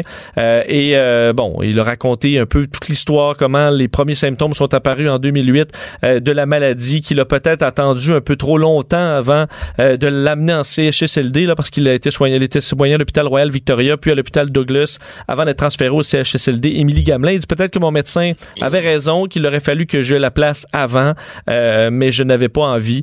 Il faut croire qu'à un moment donné, le poids de tout ça est devenu euh, insoutenable pour euh, Michel Cadotte, qui a eu de la difficulté quand même à livrer son témoignage par moment aujourd'hui. En ce vendredi, le retour qu'on peut faire sur la semaine côté météo, c'est une, une, énorme vague de froid, quoique au Québec, on n'a quand même pas été les plus frappés sur le continent. Non, ça pinçait quand même, mais on a surtout vu bon ce qui s'est passé aux, États-Unis. Là, c'est le retour à des températures plus douces qui s'en viennent et pas de pas de cataclysme météo aussi. C'est comme la première fois. il va pas faire trop froid. Et euh, il va pas, pas avoir 50 cm de neige, alors euh, que les États-Unis se, se, remettent de ce vortex polaire qui les a frappés très, très durement dans les derniers jours. on va parler tout de suite avec euh, Alexandre Parent, météorologue chez Environnement Canada. Bonjour, M. Parent. Bonjour, M. Dumont. Parce qu'on a vu passer des, des, des, manchettes, des explications au cours des, des derniers jours disant, ben, le, les froids extrêmes, la façon dont se comporte le vortex polaire qui descend, qui descend très au sud, ça peut être expliqué par les changements climatiques. Il y a des gens qui se moquent de ça, qui disent, ben là, c'est rendu que le réchauffement crée du moins 45. Euh, Qu'est-ce qu'il faut comprendre de tout ça? Oui, en fait, on, a noté, disons, dans, les dernières années qu'il y a eu euh, des intrusions justement d'air froid sur euh, l'Amérique du Nord, mais également sur l'Europe, euh, et ça atteint parfois des latitudes qu'on n'était pas habitué de voir. Donc, c'est encore tôt pour établir, disons, de, de, des tendances, mais c'est pourquoi qu'on parle de réchauffement global et de changement climatique à l'échelle régionale. Et c'est une hypothèse qui est qui est soulevé du fait que, euh, comme vraiment, on parle de, de, de, de, de, de je cherche le, fameux vortex polaire, donc mhm. ce dôme d'air froid en rotation là, au-dessus du pôle Nord. Et euh, à sa frontière, c'est vraiment le courant jet. Donc, c'est le courant jet est un petit peu la frontière entre cette euh, masse d'air très, très froide et une masse d'air beaucoup plus chaude, plus continentale, euh, auquel on est habitué de, de, connaître, disons, sur le centre des États-Unis à cette période-ci de l'année. Donc, habituellement, oui, il est habitué d'avoir des vagues dans ce, dans ce courant jet, mais ce courant jet, vraiment, la vitesse du courant jet est directement reliée à la différence de température entre ces températures plus chaudes qui sont au sud du courant jet et la température du vortex polaire. Et comme les températures dans l'Arctique se réchauffent de deux à trois fois plus rapidement euh, qu'au sud, principalement dû à la glace euh, qui disparaît, eh bien, cette différence de température-là s'amoindrit, ce qui affaiblirait du même coup la vitesse du courant jet. Et un peu à l'image d'une toupie, donc une toupie, quand on la tourne très, très vite, elle est très, très stable, mais quand elle commence à perdre la vitesse, mais elle, commence à avoir des, euh, disons, des mouvements de gauche à droite qu'on pourrait représenter par des impulsions qui se dirigeraient vers le sud. Donc, c'est d'avoir un petit peu plus d'ondulation dans le courant jet. Donc, oui, peut-être un peu plus de vagues de froid qui descendent un peu plus au sud euh, que ce à quoi on est habitué. Par contre, ces vagues de froid-là sont vraiment moins froides qu'elles l'étaient il y a 30, 40, voire euh, 100 euh, ans. Mhm. Mais vous parlez d'hypothèses. Vous dites, d'abord, c'est des choses qu'on observe. Euh, il est encore trop tôt pour parler de certitude. Oui, parce que vraiment, c'est c'est quelque chose qui est relativement complexe à mesurer cette, vitesse, cette vitesse du courant jet qui est un, qui sont des vents en haute altitude de, l'atmosphère. Mais disons qu'au point de vue physique, au point de vue de la science, ça se tient. Euh, mais il va falloir aussi attendre peut-être quelques années pour bâtir des cas, faire différentes simulations pour voir si, euh, oui, on s'attend à, ce que le réchauffement ait une influence directe vraiment sur ces ondulations du courant jet qui pourraient nous apporter des vagues de froid euh, plus fréquentes mais moins intenses. On est le 1er février. Euh, est-ce que vous avez fait l'exercice des, bilans du mois de janvier? Est-ce que est-ce qu'on a raison de penser que ça a été un mois assez dur? Euh, ben, quand on regarde les températures, vraiment, il n'y a rien qui sort de l'ordinaire. Euh, Montréal, on termine euh, un demi-degré là, en deçà euh, des valeurs normales pour un mois de janvier. Mais on peut dire que le mois de janvier, vraiment, n'a pas été de tout repos en termes de système météo. Donc, en termes de tempête, on a eu notre lot. Et quand on regarde en quantité de neige, là, vraiment, Montréal, 70 cm alors que la moyenne est de 50, donc un 40% additionnel. Et à mesure qu'on je, voyais qu'en Gaspésie, le nombre de journées où il y a eu de la neige euh, c'est presque un record, là. Hein? Oui, en Gaspésie, à mesure qu'on s'en va vers l'est de la province, c'est vraiment là qu'il y a eu de plus en plus de neige. Et Gaspé, euh, il, y a une, observation de mesure de neige qui est faite depuis 1968 à l'aéroport de Gaspé. Donc, on peut parler de 50 ans. Et c'est le mois de janvier le plus neigeux euh, jamais mesuré. Là, 185 cm, donc pratiquement 2 mètres de neige reçue du côté de Gaspé. Et ça seulement, en un mois, alors que la moyenne est de 80. Donc, ça a été un mois actif, neigeux, beaucoup de poudrerie également. ça n'a pas été un mois de tout repos au niveau des, de la météorologie. Alexandre Parra, merci de nous avoir parlé. Ça fait plaisir. Au revoir. Euh, Vincent, autre euh, nouvelle, euh, on a parlé de, feu, d'un incendie à l'hôtel Clarendon. On essayait de mesurer. Là, c'était arrivé dans le haut de l'édifice. On se disait l'eau a sûrement coulé dans les structures, dans les murs. On avait peine à, à prendre une mesure de la gravité des dégâts. On en a une meilleure idée aujourd'hui. Oui, les dommages sont majeurs à l'hôtel Clarendon, hôtel bien connu de Québec, juste à côté de l'hôtel de ville, donc en plein quartier historique de Québec. l'hôtel sera fermé pendant presque toute l'année 2019. Enfin, on prévoit une ouverture. Dans ces cas-là, des fois, ça peut être plus long aussi, là, mais en décembre 2019, donc décembre prochain, euh, des dommages très importants. Toute la période touristique 2019. Pour revenir, ça dépend aussi où, quand en décembre, mais décembre, c'est un gros mois. Si on arrive en janvier, tu arrives au moment mort. le temps des fêtes. Euh, c'est une situation qui est vraiment pas idéale pour euh, ce bâtiment centenaire euh, qui a été, bon, tu le disais, la, la, proie des flammes le 23 janvier dernier. Et comme on, on, se disait à ce moment-là, c'est vraiment plus l'eau qui a fait du dommage que le feu, parce que on dit là, c'est la presque totalité des chambres qui est à refaire complètement. Donc, l'eau a ruisselé dans, sur tous les étages, sur toute la grandeur de l'hôtel. Alors, on Je doit pense qu'à un certain point, on doit se dire peut-être l'hôtel était arnipé éventuellement, puis on se dit, il y a tellement de dégâts, tellement de chambres qui sont maganées, etc.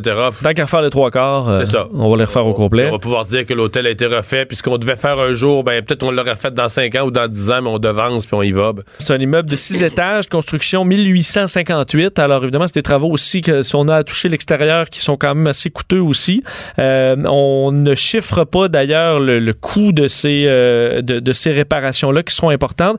le copropriétaire de l'hôtel, Marc-Olivier Côté qui a parlé, euh, entre autres, à TV aujourd'hui, qui disait avoir une pensée particulière pour les employés, hein, parce que tous les employés doivent se trouver un nouvel emploi. Euh, évidemment, on va pas supporter euh, ces gens-là en attendant. Ils sont mis à pied. Ben, il dit ils seront la, la, bienvenue, évidemment, à l'ouverture en décembre prochain après les rénovations. Aussi, là, parce qu'avec les pénuries de main-d'œuvre qu'il y a à Québec, Clarendon va avoir tout un travail à faire pour se retrouver du monde là, quand ils vont recommencer à recruter en, octobre, novembre prochain. Absolument. Et bon, on explique que pour les touristes, eux qui avaient réservé euh, jusqu'à la fin février, là, ben, eux ont déjà été relocalisés vers euh, d'autres hôtels qui, à côté, un peu partout, ont, écoute, ont tout avantage à les, à les accepter et ont assurément de la place un peu partout ces temps-ci. Alors, euh, quand même, on voit que l'eau là, ça fait vraiment des dommages dans ce genre d'incident-là. Histoire d'horreur euh, en Angleterre, euh, qui a été d'ailleurs punie sévèrement par un juge. Oui, six ans de prison euh, pour un des, un des crimes euh, peut-être les plus troublants de l'histoire de Birmingham en Angleterre. Un homme condamné donc à six ans de prison pour avoir eu des relations sexuelles avec un cadavre dans un funérarium qu'il voulait cambrioler. Euh, donc un homme, euh, bon ici qui était qui s'appelle Kazim Kouram, euh, avait consommé de la vodka et de la drogue alors qu'il a décidé de- de- d'entrer par effraction dans un funérarium pour aller y commettre des vols. Mais là, ce qu'il a fait, bon, sur le sur une impulsion sur le moment, là, a sorti le corps d'une femme de son cercueil pour le déposer au sol Mais ouais. pour commettre une agression sexuelle sur le cadavre sorti de la tombe. Là. Donc, Mais voyons. c- Il aura ensuite profané d'autres tombes euh, avant d'être arrêté par les policiers parce qu'il avait, euh, dès le départ, déclenché une alarme. Alors, les policiers se sont présentés. Euh, il a été euh, arrêté. Et là, le- ce que le juge a dit, bon, les, in- les infractions que vous avez commises vont à l'encontre de toute sensibilité humaine. Et lui dit n'avoir jamais, le juge, là, trouvé une affaire similaire. Donc, euh, la jurisprudence... Ouais, il n'y a pas de jurisprudence. jamais vu de quoi d'aussi d'aussi fou. Euh, il dit, il est difficile d'imaginer une plus grande privation de dignité pour les personnes décédées. Et lui, ben, il se dit profondément désolé. Bon. Mais tu sais, je pense qu'on a fait quand même une évaluation mentale là, pour le euh, parce qu'il a été reconnu coupable, mais c'est quelque chose qui va pas là. là. Euh, évidemment, la famille s'est dit euh, se dit complètement bouleversée. C'est comme avoir remis un, un couteau dans leur euh, dans leur cœur, le qualifié de monstre. Alors il s'en va pour six ans en prison. Mais une histoire. Imagine les policiers qui rentrent dans le funérarium. Là. Ils sont ils tombent sur une scène comme ça. Là. Ça va être assez euh, C'est assez spécial, merci. mais c'est- c'est- C'est malade. Le, le pire, c'est qu'il entrait pour cambrioler. Je sais pas comment l'idée, qu'est-ce qui a passé par la tête entre les deux. Bon. Mario Dumont et Vincent Dessureau. Le retour de Mario Dumont. Après l'avoir lu et regardé, il était temps de l'écouter. Cube Radio. On est de retour. Euh, Le Parti libéral du Québec était en caucus euh, aujourd'hui. Euh, en parallèle de ça, certains députés ont fait des, des sorties, des interventions dans leur rôle d'opposition. C'est le cas du porte-parole en matière de du Conseil du Trésor, Gaëtan Barrette. Bonjour. Bonjour, M. Dumont. Bon, euh, vous avez intervenu sur quelques dossiers. Notamment, vous avez demandé une enquête euh, dans le dossier des lanceurs d'alerte. Absolument. Parce que la situation qu'on vit actuellement euh, m'apparaît très sérieuse à cause du sujet et à cause de l'événement. Alors, si vous me le permettez, parlons de l'événement. Je n'ai jamais vu, moi, on parle ici de l'agronome, M. Robert, qui a été congédié, semble-t-il, il l'a dit personnellement par le ministre. C'est pas sa responsabilité vraiment. J'ai jamais vu ça. C'est l'appareil qui fait ce genre-là, ce genre de choses-là. Et il a congédié son agronome. Pourquoi? Pour avoir agi comme lanceur d'alerte. Et là, ça, je trouve ça un peu euh, inquiétant en soi. Et quand on voit à la suite le premier ministre euh, venir euh, démentir essentiellement son ministre, parce que le premier ministre a dit Ouais, mais c'est pas ce qui est écrit dans la lettre, là, qui est la raison du congédiement, c'est autre chose. Ben, vous savez, illégalement, là, quand on congédie personnellement quelqu'un comme le ministre fait, puis il n'y a pas d'affaire à faire ça comme tel, et qu'il lui fait une lettre en disant je te congédie pour telle raison, et que c'est un contexte de lanceur d'alerte, et que le premier ministre dit c'est pas ça, ben, je pense que la population, dans un sujet aussi grave, a, euh, a le droit de savoir. Vous, vous êtes le, le ministre a congédié personnellement. Ce que je comprends, vous me corrigerez, c'est que le processus a été suivi. Euh, c'est arrivé au sous-ministre. Le sous-ministre a, a pris sa décision que le ministre a autorisé. C'est-à-dire que le ministre a, a laissé aller, a dit, euh, a donné le go. Mais je pense pas que c'est le ministre qui est allé le chercher dans son bureau, qui, a, pris personnellement la décision, qui a fait lui-même enquête. là. Je comprends que c'est le processus a été suivi dans le ministère. À la dernière étape, le ministre a dit bon, mais c'est ça que vous voulez faire, je vous donne le feu vert. Allez-y. Alors, je vais vous renvoyer la balle. Alors, pourquoi le ministre a-t-il dit lui-même, je l'ai personnellement renvoyé? Alors, s'il l'a dit, là, moi, je comprends, je comprends là, qu'aujourd'hui, il est dans l'embarras, c'est normal, parce que c'est embarrassant, et qu'il change sa version des faits. Mais par-dessus ça, le premier ministre dit, bon, ouais, il y a autre chose. Ben, ou bien il est congédié, ou bien on a menti dans la lettre, ou bien c'est une des choses. Mais manifestement, on n'a pas devant nous la vérité. Et c'est à propos des lanceurs d'alerte. Quel est le message, M. Dumont, qu'on envoie à la population, à tous ceux et celles qui nous écoutent aujourd'hui et qui voient des choses? On va rappeler des choses au monde. Rappelez-vous, j'oublie son nom, la dame à Ottawa qui a fini par être euh, découverte par l'État, qui a perdu sa job, on l'a littéralement traîné dans la boue. Et aujourd'hui, euh, je ne sais pas où elle est, là, mais ça n'a pas été drôle. Après ça, il y a des lois qui ont été mises en place, puis on a ça aujourd'hui. Ceux qui nous écoutent, qui vivent des situations comme celle-là, ça ne va pas les encourager ben ben. On parle aussi du premier ministre qui dit non, non, non, c'est pas ça qui est vrai dans la lettre. Un ministre qui dit à un moment donné, je l'ai fait moi-même, puis là, après ça, il dit non, non, non, c'est pas moi, j'ai juste signé la lettre. Écoutez, là, je pense que le monde doit, sur ce sujet-là, savoir ce qui s'est passé. Ouais, mais on, a au, Québec techniquement une loi sur les lanceurs d'alerte, là. Oui, tout à fait. C'est d'ailleurs nous, le Parti ben, C'est ça que j'allais dire. C'est vous qui l'avez fait voter. Est-ce qu'elle le protège? Si elle ne le protège pas, c'est que votre loi n'est pas bonne? Ben, c'est-à-dire que moi, je pense qu'elle elle le protège. Actuellement, je suis convaincu que M. Robert aura à sa disposition des recours juridiques euh, et on verra comment ça va finir. Vous savez, dans un monde idéal aujourd'hui, là, M. Euh, Lamontagne, le ministre, devrait euh, réembaucher M. Robert euh, le temps que l'enquête indépendante, c'est pour ça qu'on a suggéré, ça pourrait être une autre organisation, la vérificatrice, euh, pas la vérificatrice, mais la protectrice du citoyen, tout le monde va juger sans aucun doute que ça va être indépendant, et qu'on fasse la lumière là-dessus. Là, actuellement, c'est clairement, puis ça, il y a personne qui a contesté ça, là, on est dans une situation de sonneur d'alerte.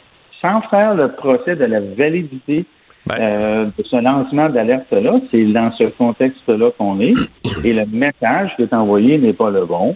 Alors, quand dans une société, le sommet de la société, c'est le premier ministre, là, et que son ministre là, se désigne, euh, ben, je pense qu'on est en droit d'avoir euh, mais, mais, dans votre loi sur les sonneurs d'alerte, ça, ça, soulève quand même la question de la, de la loyauté. Évidemment, moi, je, suis du côté des médias maintenant. Là. Fait que moi, si demain matin, un fonctionnaire dans un ministère se mettait à travailler pour moi, là, il travaille pour Mario Dumont à Cube Radio. Ça fait que il me donne les documents quand j'ai besoin. Quand j'ai besoin. il me donne les explications quand j'en ai besoin de plus. Ben, moi, j'aimerais bien ça. Là, je serais bien content. Mais est-ce que est-ce que ce fonctionnaire-là serait fidèle à, à l'État, à son employeur, euh, s'il me donnait tous les documents confidentiels? Bon, qu'un fonctionnaire dégoûté fasse couler une, enveloppe jaune, on a déjà vu ça. Mais qu'un fonctionnaire se mette à travailler pour un média, à collaborer, fournir les documents, les explications, euh, euh, du temps, etc., ça, ça soulève pas une question de, de, de, de, loyauté à son employeur? Tout à fait. Et ce que je comprends de la situation, là, euh, c'est que le sujet qui a été soulevé par M. Robert en est un de conflit d'intérêts et de contrôle d'une instance qui a un impact potentiel sur la santé publique. Parce que de quoi on parle là? On parle ici, euh, entre autres, on parle ici d'un centre de recherche sur l'effet des pesticides sur les semences.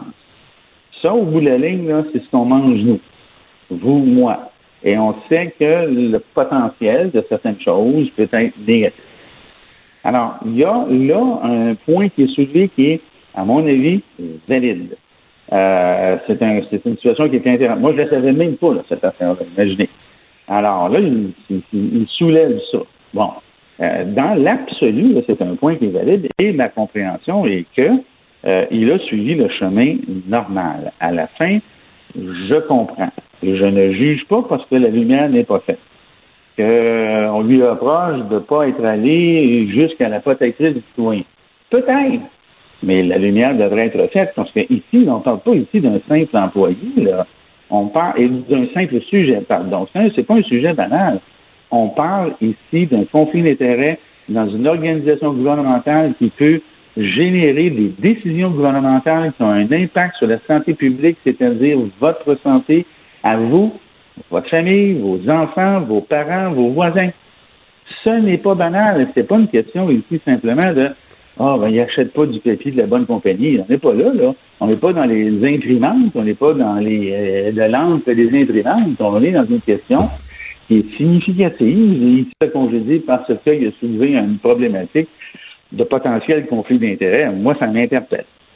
Sur un tout autre sujet, euh, il y a le ministre des Transports qui, euh, hier, euh, dans le dossier de la traverse Matane-Bécomo, en congédiant le, président de la Société des, traversiers, le député local du PQ, chef par intérim, Pascal Bérubé en on, laisse entendre que votre gouvernement, à l'époque, a été négligent, que le, on voulait acheter un autre traversier. On avait même un projet d'acheter un traversier pour s'assurer de ne pas se retrouver pris de court comme on l'est cette année, que c'est au Conseil des ministres, pas été étudié sérieusement.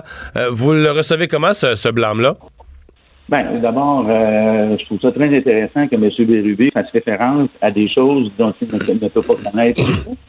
Alors, M. Bérubé, euh, sur quoi il se base pour dire qu'au Conseil des ministres, on a refusé d'être traité de ce sujet-là? Moi, je peux vous dire une chose, là, ça ne me dit absolument rien. Vous savez, ça m'arrive au Conseil des ministres de sortir parce que j'ai des entrevues à faire et je l'ai fait avec plaisir, mais je n'ai aucun souvenir de ça, premièrement.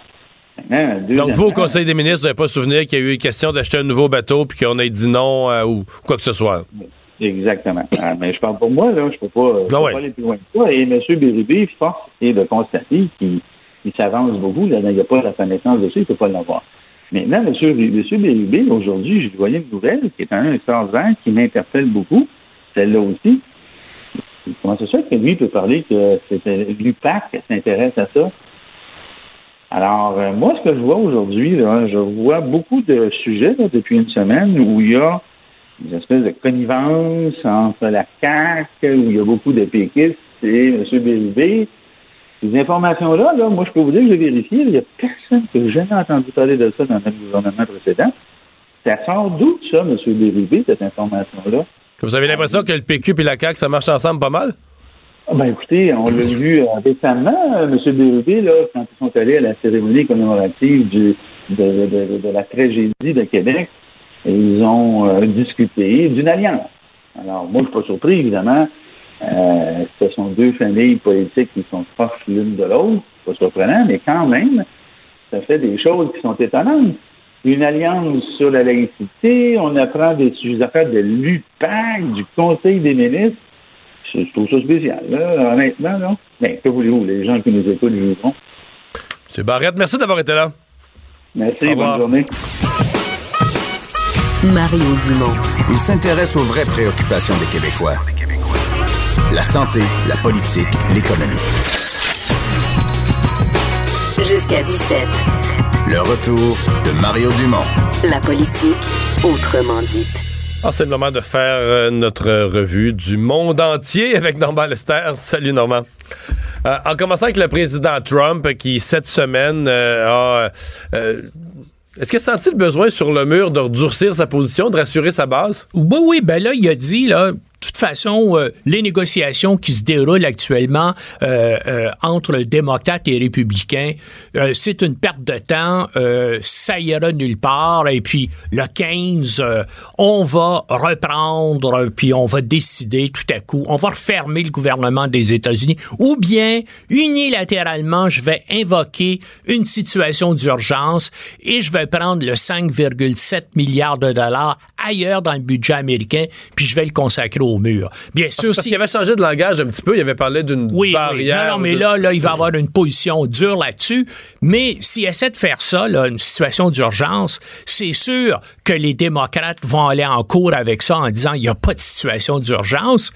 Puis un gros problème, c'est le chef, les chefs de tous les services de renseignement américains ont témoigné cette semaine devant une commission sénatoriale et ils ont contredit Trump sur six points et premier point, eux autres considèrent pas qu'il y a une imminence de menace sur la frontière mexicaine. OK? tous les chefs des services secrets américains disent il n'y a pas d'urgence là. Alors, Donc, pas de crise. Oui, il n'y a pas de crise. Donc, quand Trump va invoquer l'état d'urgence sur la situation mexicaine, il va avoir de l'air, il va avoir de l'air fou. Je suppose, Normand, aussi que si on retombe en shutdown, là, il va y avoir une fatigue aussi chez les Américains. Il était déjà là, puis là, là, ça devient vraiment probable. plus un mot. C'est probable qu'on va retomber en shutdown. Ben là, en tout cas, on va voir, mais Écoutez, c'est curieux de dire ça pour le président américain, mais il est assez fou pour le faire. Et puis, c'est absolument... Il va essayer probablement d'agir unilatéralement, mais il va probablement être bloqué euh, par euh, la Cour suprême. Mais l'autre chose qui est incroyable, justement, c'est que les chefs des services secrets ont témoigné à la télévision, puis ont contredit Trump sur des points essentiels, tous les points essentiels de sa politique étrangère. Ils ont dit non, l'État islamique n'est pas battu, il faut continuer le combat. Ils ont dit la Corée du Nord continue à développer ses armes nucléaires et ne respecte pas l'accord verbal qui était fait avec Trump. Ils disent par contre que l'Iran respecte intégralement l'accord de dénucléarisation qui a été négocié par Obama. Ils disent aussi que la Russie continue à s'ingérer dans le processus électoral américain comme ils l'ont fait à la dernière élection présidentielle. Et aussi, ils disent que les changements climatiques posent une menace directe à la sécurité nationale des États-Unis. Ces cinq points où ces gens-là contredisent Trump et ils l'ont fait en direct à la télévision. Immédiatement, Trump a réagi en disant c'est des naïfs qui comprennent rien puis qui doivent retourner à l'école. Bien sûr, lui, il est plus fin que tout le monde. Et puis assez curieusement, le lendemain matin, il a envoyé un tweet en disant ils disent la même chose que moi, ils sont d'accord avec moi. Mais là, tout le monde a entendu ces gens-là dire ça publiquement, tous ces points-là ont été diffusés partout à la télévision. Et puis on voit bien que c'est ça contredit complètement ce que Trump disait. Puis là, il dit, ils disent la même chose que moi. Qu'est-ce qu'on peut conclure? C'est de constater que la santé mentale de Donald Trump se détériore de plus en plus, hein, malheureusement. Hmm. Euh, traité nucléaire avec les Russes. Euh, aujourd'hui, c'est un peu la, nouvelle internationale du jour. Le président qui annonce le retrait des États-Unis. Euh, c'est pas un retrait immédiat, par exemple. Non, ils annoncent le retrait des États-Unis dans six mois essentiellement, c'est un traité qui a été négocié durant la guerre froide. C'est une des choses qui a amené la fin de la guerre en 1987 euh, et ça portait sur la limitation des missiles de portée intermédiaire, c'est-à-dire qui peuvent frapper entre 500 et 1000 kilomètres de distance. Essentiellement, c'est des missiles de croisière euh, tirés euh, à partir du sol. Maintenant, euh, on fait ça aujourd'hui, puis on se donne six mois. Les Américains font ça pour vouloir, parce qu'ils veulent intensifier les négociations avec la Chine. Et puis là, bien sûr, ils ont, ils disent d'ailleurs, et le, euh, le secrétaire d'État américain Mike Pompeo a dit, ben là, au cours des dernières années, 30 fois, on a dit aux Russes, on n'aime pas ça. Dans ce cas-là, euh, vous respectez pas le traité, etc. Les Russes disent non, non, on respecte le traité. En tout cas, d'après moi, c'est une manœuvre simplement intensifier les négociations au cours euh, des six prochains mois. Mais si par contre ça ne fonctionne pas, eh bien, ça, évidemment, tout le monde, dans les milieux industriels et financiers américains, tout le monde vont applaudir Raytheon, Lockheed Martin, euh, Boeing. Hein, ça veut dire des, milliards de dollars d'investissement parce que là, bien sûr, les Américains vont vouloir mettre les technologies au point pour des armes de portée, pour les missiles de portée intermédiaire. Ça, ça veut dire aussi une augmentation sans doute du budget encore une nouvelle augmentation du budget du Pentagone. dans la, suite du, euh, du rejet de l'accord sur le, Brexit, l'accord qu'avait signé Mme May, on prend conscience ou on mesure les impacts d'une sortie brutale, d'une sortie où, où la Grande-Bretagne sortirait de l'Europe en claquant la porte sans aucun accord de, euh, de aucun accord temporaire. Et là, on se rend compte que ça va être une catastrophe économique et financière pour la Grande-Bretagne. L'équivalent britannique du Conseil du patronat a publié une enquête aujourd'hui qui a été faite auprès de 1200 entreprises britanniques représentatives là, de l'économie anglaise et il y a le tiers de ces entreprises-là qui disent si on sort du Brexit sans qu'il y ait d'autres accords, nous allons délocaliser une partie ou la totalité de notre production en Europe continentale. Parce qu'ils ont été habitués à fournir des produits dans toute l'Europe, puis ils veulent pas payer de douane. Ben oui. Puis là, ils vont être obligés d'en payer, donc il va falloir qu'ils déplacent la production. Puis Ailleurs en Europe. Oui, puis ça va, être, ça va être la même chose avec les services financiers aussi. Hein? Ça va vraiment être une catastrophe épouvantable. Et ça, là, euh, tout le monde, même les opposants, ben c'est pour ça que les opposants du Brexit, ils savent plus vraiment comment euh, se justifier. Puis là, ben, hein, l'échéance, le 29 mars, là, ça s'en vient vite. Et, euh, là, ce qu'on essaie de faire du côté de Madame May, c'est comment essayer d'avoir une extension, une prolongation de la date d'échéance. Est-ce qu'on peut remettre ça euh, à l'automne? Et puis, non, ils, essaient par tous les moyens, mais je pense pas les euh, les Européens. Hein, puis il y a personne, il y a une unanimité, hein, puis il y a une solidarité en Europe qui disent mais non, mais les Anglais, tu veux ou tu veux pas? Tu veux, t'es le bienvenu, t'es le bienvenu. Tu veux pas, eh bien, salut. Et puis, mais on sait que ça va causer des problèmes en Europe aussi. Mais c'est sans commune mesure avec la catastrophe que ça va causer en Angleterre. Et en plus de ça, il y a des pays européens qui vont en profiter. Euh, la Hollande, la France, la, euh, euh, Suisse, la Belgique, parce que quand les gens vont se délocaliser de Londres, ils vont passer en France, en Allemagne ou en Hollande ou en Belgique. La France, peut-être qu'il y a des moins, les conditions économiques et les conditions d'implantation sont plus difficiles, mais c'est sûr que la Hollande, la Belgique et l'Allemagne vont profiter du déplacement. Alors, est-ce que c'est la place financière de Francfort ou celle de Paris? Parce que Paris offre des avantages aussi comme place financière. Et c'est sûr que ces gens-là vont dire, ben là, écoute, si tu veux pas, salut, puis parce que les autres, ils voient aussi le fait qu'il va y avoir des avantages financiers manifestes si ça s'effondre. Bien sûr, il y a aussi des problèmes. Ça va causer des perturbations épouvantables dans l'ensemble de l'ère européenne. J'ai vu que même les détaillants d'alimentation de Grande-Bretagne disent... Euh, la grosse majorité du frais, là, fruits, légumes, tout ce qui est frais, ça arrive pas par la voie de par bateau, par la voie des airs, ça arrive carrément par le, tunnel sous la bande, je parle le continent. Et là, si tu mets une douane là, euh, on, va avoir, des tablettes vides, on va avoir des augmentations de prix importantes, là, des ben, ben, euh, les hôpitaux commencent à stocker des médicaments aussi parce qu'ils vont dire, ben là, il va y avoir un problème parce que il va falloir certifier, puis ça, il n'y a rien de prévu là-dedans pour autoriser des, euh, des médicaments et tout ça. C'est tout un processus qui va devoir être engagé. Donc, c'est une menace même à la santé publique des gens parce que les hôpitaux risquent de manquer de médicaments et d'équipements euh, sanitaires qui proviennent, bien sûr, euh, de... D'ailleurs, en Europe. Normand, merci beaucoup d'avoir été là. Le retour de Mario Dumont l'analyste politique le plus connu au Québec. Cube Radio. Cube Radio. Autrement dit.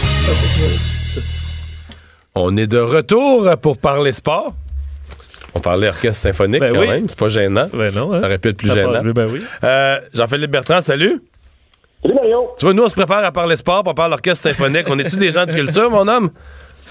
Tout à fait. Hey, ça t'impressionne? Si une formation sportive jouait avec autant de synchronicité puis de collaboration que l'Orchestre symphonique de Montréal où euh, on aurait des, des, bonnes équipes sportives. Ça, il pourrait faire un, un, match avec l'orchestre à côté, puis là, tu sais, quand ça s'en vient stressant, là, boum, là, ça part, là, ça pourrait, ça pourrait être faisable. Bon, est-ce que, est-ce que, dans un tel cas, est-ce que les, les, les cymbales et les trompettes euh, sortiraient pour euh, M. Alvarez en fin de semaine? Ben, je pense que oui. Je pense que oui, pour, euh, pour les gens qui se posent la question. Là, c'est samedi soir que sera présenté le combat entre Eleder Alvarez et Sergei Kovalev en direct de Frisco, dans l'État du Texas. En fait, le combat a lieu, Mario, au euh, domicile d'entraînement des Cowboys de Dallas. Alors, euh, sur l'espèce de, pelouse artificielle, là, c'est un, c'est un petit stade. Alors, dans le fond, le parterre va être quasiment plus grand que les gradins, si tu veux. Et euh, c'est surtout un gala présenté pour la télévision américaine, parce que tu sais que euh, le, groupe de promotion de, de la Alvarez fait affaire avec ESPN. Alors, c'est surtout un spectacle télévisuel. Et c'est la, reva- ben, la revanche. Ouais, c'est la revanche, là. C'est surtout ça, l'histoire. Kovalev. Parce que euh, Elaber Alvarez l'avait emporté lors du premier combat, euh, un KO au septième round. Écoute, je pense que Sergei Kovalev avait pris Alvarez un peu à la légère dans cette défense de titre. Alvarez l'a surpris, comme je le dis, avec ce, ce KO au septième round. Il va certainement être meilleur cette fois-ci, mais je prédis encore une fois une victoire de Elder Alvarez, que les, le vent dans les voiles par les temps qui courent, et Kovalev qui est, est sur la pente descendante Ouais. là, de par ses Parce que- performances sportives, Parce qu'un des- de ouais. toutes les niaiseries qu'il a faites à l'extérieur du ring. Ouais. Parce qu'un des dangers d'un nouveau champion comme Alvarez, il y en a quelques-uns qui sont tombés dans ce piège-là, c'est de s'enfler la tête, c'est de, de relaxer à l'entraînement. Disons que c'est de profiter de profiter des revenus et de la belle vie du gars qui a la ceinture, là, tu sais. On n'a pas l'impression Oui. qu'Alvarez a joué dans ce film-là. On a l'impression qu'il est resté euh, concentré sur le sport, sérieux, assez humble. Je sais pas si ça se dit, là, mais... Tout à fait. Et, je pense que ça a un lien avec son, historique et son passé. Tu sais que c'est un boxeur originaire de, la Colombie. Euh, c'est Yvon Michel, Bernard Barré et compagnie là, qui, ont, pratiquement planifié leur fuite de la Colombie. Là, euh, même c'est pas un pays communiste, on s'entend, là, mais une espèce de fuite un peu à, la, pétale Tachny, là. Il a fallu qu'on le passe par, la, par euh, le Venezuela pour, en tout cas, pour dénicher un passeport. Son départ de la Colombie avait été extrêmement compliqué, d'autant plus qu'il faisait partie de l'équipe nationale. Mais c'est un gars qui a grandi dans, une enfance et dans, un passé très modeste, pour ne pas dire pauvre. Et euh, je me rappelle, ma collègue Nancy Audin a fait un reportage avec lui dans, les derniers mois, il n'y a pas très longtemps. Écoute, il vivait dans un genre de trois et demi à Laval. Pas de cadre, pas de télé, pas, aucune extravagance dans son appartement. Chaque somme qu'il fait à la boxe, il l'envoie à sa famille parce que sa femme et sa fille sont toujours en Colombie. Chaque somme qu'il gagne, il renvoie dans son pays. Je sais qu'il est en train de se faire construire une, maison là-bas, là, puis je, pense que de- depuis qu'il est champion du monde, il y a eu suffisamment de sous pour, pour compléter la construction. Ouais, c'est ça que j'allais dire, là. Les, les montants qu'il envoie dans son pays, là, ça doit commencer à être des chèques un peu plus sérieux. Oui, exactement. Et, et- donc, la maison est construite et les chèques qu'il envoie sont un peu plus euh, garnis, que- effectivement, comme tu le mentionnes. Mais je, je pense que c'est un boxeur qui a toujours aussi faim, même s'il est un petit peu plus riche, puis il en envoie plus à sa famille. Alors, le- l'espèce de relâche que, que tu me parles, on dirait qu'en fin de semaine, peut-être c'est juste mon feeling, mais je, la sens pas, puis j'y ai pas peur. Alors, euh, c'est la raison pour laquelle je, prédis une victoire de Kovalev, mais, je pense, de, excuse, de, Alvarez, mais je pense que ça va être plus long que la dernière fois. Je pense qu'on va s'attendre à un, un, Kovalev euh, mieux préparé, surtout qu'il nouvel entraîneur, là, euh, McGart. Alors, ça, ça va être un meilleur combat que la première fois, mais encore une fois, je m'attends à une victoire de Hilaire Alvarez, et donc il conservera sa son titre et sa ceinture de champion. Jean-Philippe, évidemment, c'est un des événements sportifs de l'année en fin de semaine, le Super Bowl euh, dimanche. On a fait nos prévisions, euh, moi et Mario, tantôt, les deux pour les Pats. Moi, 34-27, Mario 30, 31-20. 31-20. Euh, Est-ce qu'on est dans le champ, selon toi, ou t'es proche de ça? Pas, ben, pas du tout, pas du tout. Euh, parce que moi aussi, j'ai prédit une victoire des, euh, des Patriots, cette fois-ci par la marque de 24 à 21. Donc, un, un, Un placement de, sera, sera suffisant pour, pour faire la différence. Puis, il n'y a absolument rien de logique dans ma prédiction, parce que je pense que la meilleure attaque appartient aux Rams, la meilleure défensive avec Aaron Donald appartient également aux Rams.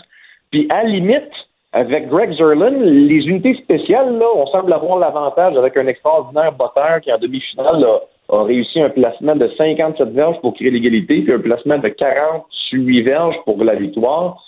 Il, est très bon. Il a, euh, dans une zone de, de 50 verges et plus, là, réussi 5 de ses 7 tentatives de placement cette année. Alors, toutes les raisons logiques hum, me, me portent à croire que ben, la logique, visiblement, est du côté des Rams.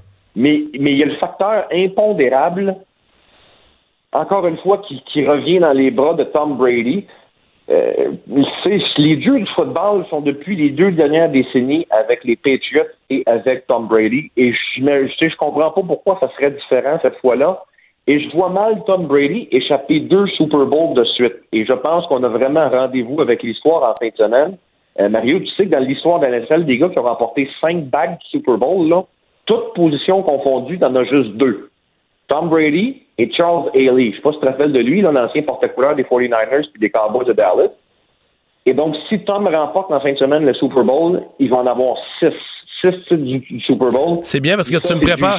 Tu me prépares psychologiquement à ce que les commentateurs vont nous dire là, tout, tout le long du match. Euh, ben, les, légendes de Brady, les légendes de Bill Belichick, les légendes des Pats. Ben c'est correct. Euh, je veux dire, euh, quand tu manges gras en plus, ça, finit que ça, c'est, tough sur l'estomac. ça va passer serré. On va venir tanner. Toi, Mario, jamais de ta vie, là, tu vas revivre une dynastie comme celle des Patriots et jamais de ton vivant, tu ne vas revoir un corps arrière aussi gagnant que Tom Brady. Alors, je pense que il faut le savourer. tu me rassures. Tu me rassures, je vais pas voir ça non plus. Ben, tu, tu, tu le reverras plus. c'est un petit peu comme au tennis, là, on se dit, ah, ben, c'est tout le temps les mêmes qui gagnent, là, Federer, Nadal, Djokovic, ben, moi, à ces gens-là, moi, je dis, profitez-en, vous ne reverrez plus jamais ça de votre vie. Ouais. Hey, euh, les Canadiens euh, euh, reprend après un long, long, long arrêt, repos du, match des étoiles et un peu plus, reprend le collier demain. Oui, et comme l'a vu la tradition du Super Bowl, le Canadien qui n'oserait jamais faire compétition en termes de cote d'écoute avec le, fameux match du Super Bowl. Alors, on dispute deux matchs en après-midi. Demain face aux Devils du New Jersey. Dimanche, encore une fois, à domicile face aux jeunes Oilers d'Edmonton. Ça fait neuf jours qu'on n'a pas joué. J'espère qu'on va être capable de chasser rapidement la rouille en début de match face aux Devils. Tu sais que c'est Anthony qui va être le gardien partant pour ce match-là. Parce que Price est suspendu. Price purge sa suspension, effectivement, pour avoir raté le match des étoiles. Pendant de suspension, Paul Byron, qui avait été suspendu pour euh, trois matchs, je sais pas si tu t'appelles, là, pour ce, cette mise en échec discutable, là, euh, est de retour au jeu, va se retrouver au sein du, deuxième trio, en compagnie de Thomas Tatar puis de, puis de Max Domi. Euh, l'autre changement, c'est peut-être ben, Charles donc, qui va être retiré de la formation. Et Andrew Shaw est prêt à revenir au jeu. Là, et on, sait qu'il se remet d'une blessure un coup, mais il va être laissé de côté pour, euh, pour la rencontre de demain. Qui sait, peut-être qu'il jouera euh, dimanche face, face aux Oilers Edmonton. Alors, ça nous, ça nous fait un, un week-end de sport, encore une fois, pas mal occupé, mais, mais c'est tant mieux, on va du fun. Deux matchs qui, ben, je comprends que les, deux points du Canadien sont toujours importants, mais c'est pas deux matchs qui sont euh, des matchs de quatre points pour le classement quand même en fin de semaine. Ben, oui puis non, parce que c'est vraiment serré dans l'association de l'Ouest, d'autant plus que les Blues ont perdu en prolongation, donc on a le même nombre de, de, de matchs joués et le même nombre de points, mais en cas d'égalité, les Bruins ont l'avantage parce que dans les duels, dans les affrontements, là, c'est 2-2, deux victoires, deux défaites. Mais une des victoires du Canadien est en prolongation. Donc, ça donnait un point additionnel aux Bruins. Alors, c'est la raison pour laquelle le Canadien est septième, la première équipe repêchée à l'heure où on se parle, et que les Bruins occupent le troisième rang de la, de la métropolitaine, euh, de, la section atlantique. Donc, tout est très serré, fait que euh, tous les points sont importants par les On surveille ça. je te souhaite un excellent Super Bowl, euh, Jean-Philippe. Bon week-end. Pareillement, Mario. Salut. Ça vaut, ça vaut ce moment. Ouais, ouais, ouais, ouais, ouais, ouais. C'est quoi ton snack de Super Bowl, euh, Mario, toi? Moi, je prépare un chili. Un chili. Mais je vais être dans un party où tout le monde amène un petit peu ses affaires. Là. Mais c'est ça, de, ton classique, c'est ça? Ça pourrait être de le mac and cheese aussi des fois, mais là, cette ah. année, c'est le chili. Le mac and cheese, il est moins typique du Super Bowl. Euh, merci Vincent, merci à vous tous d'avoir été là au cours des deux dernières heures. Cube Radio.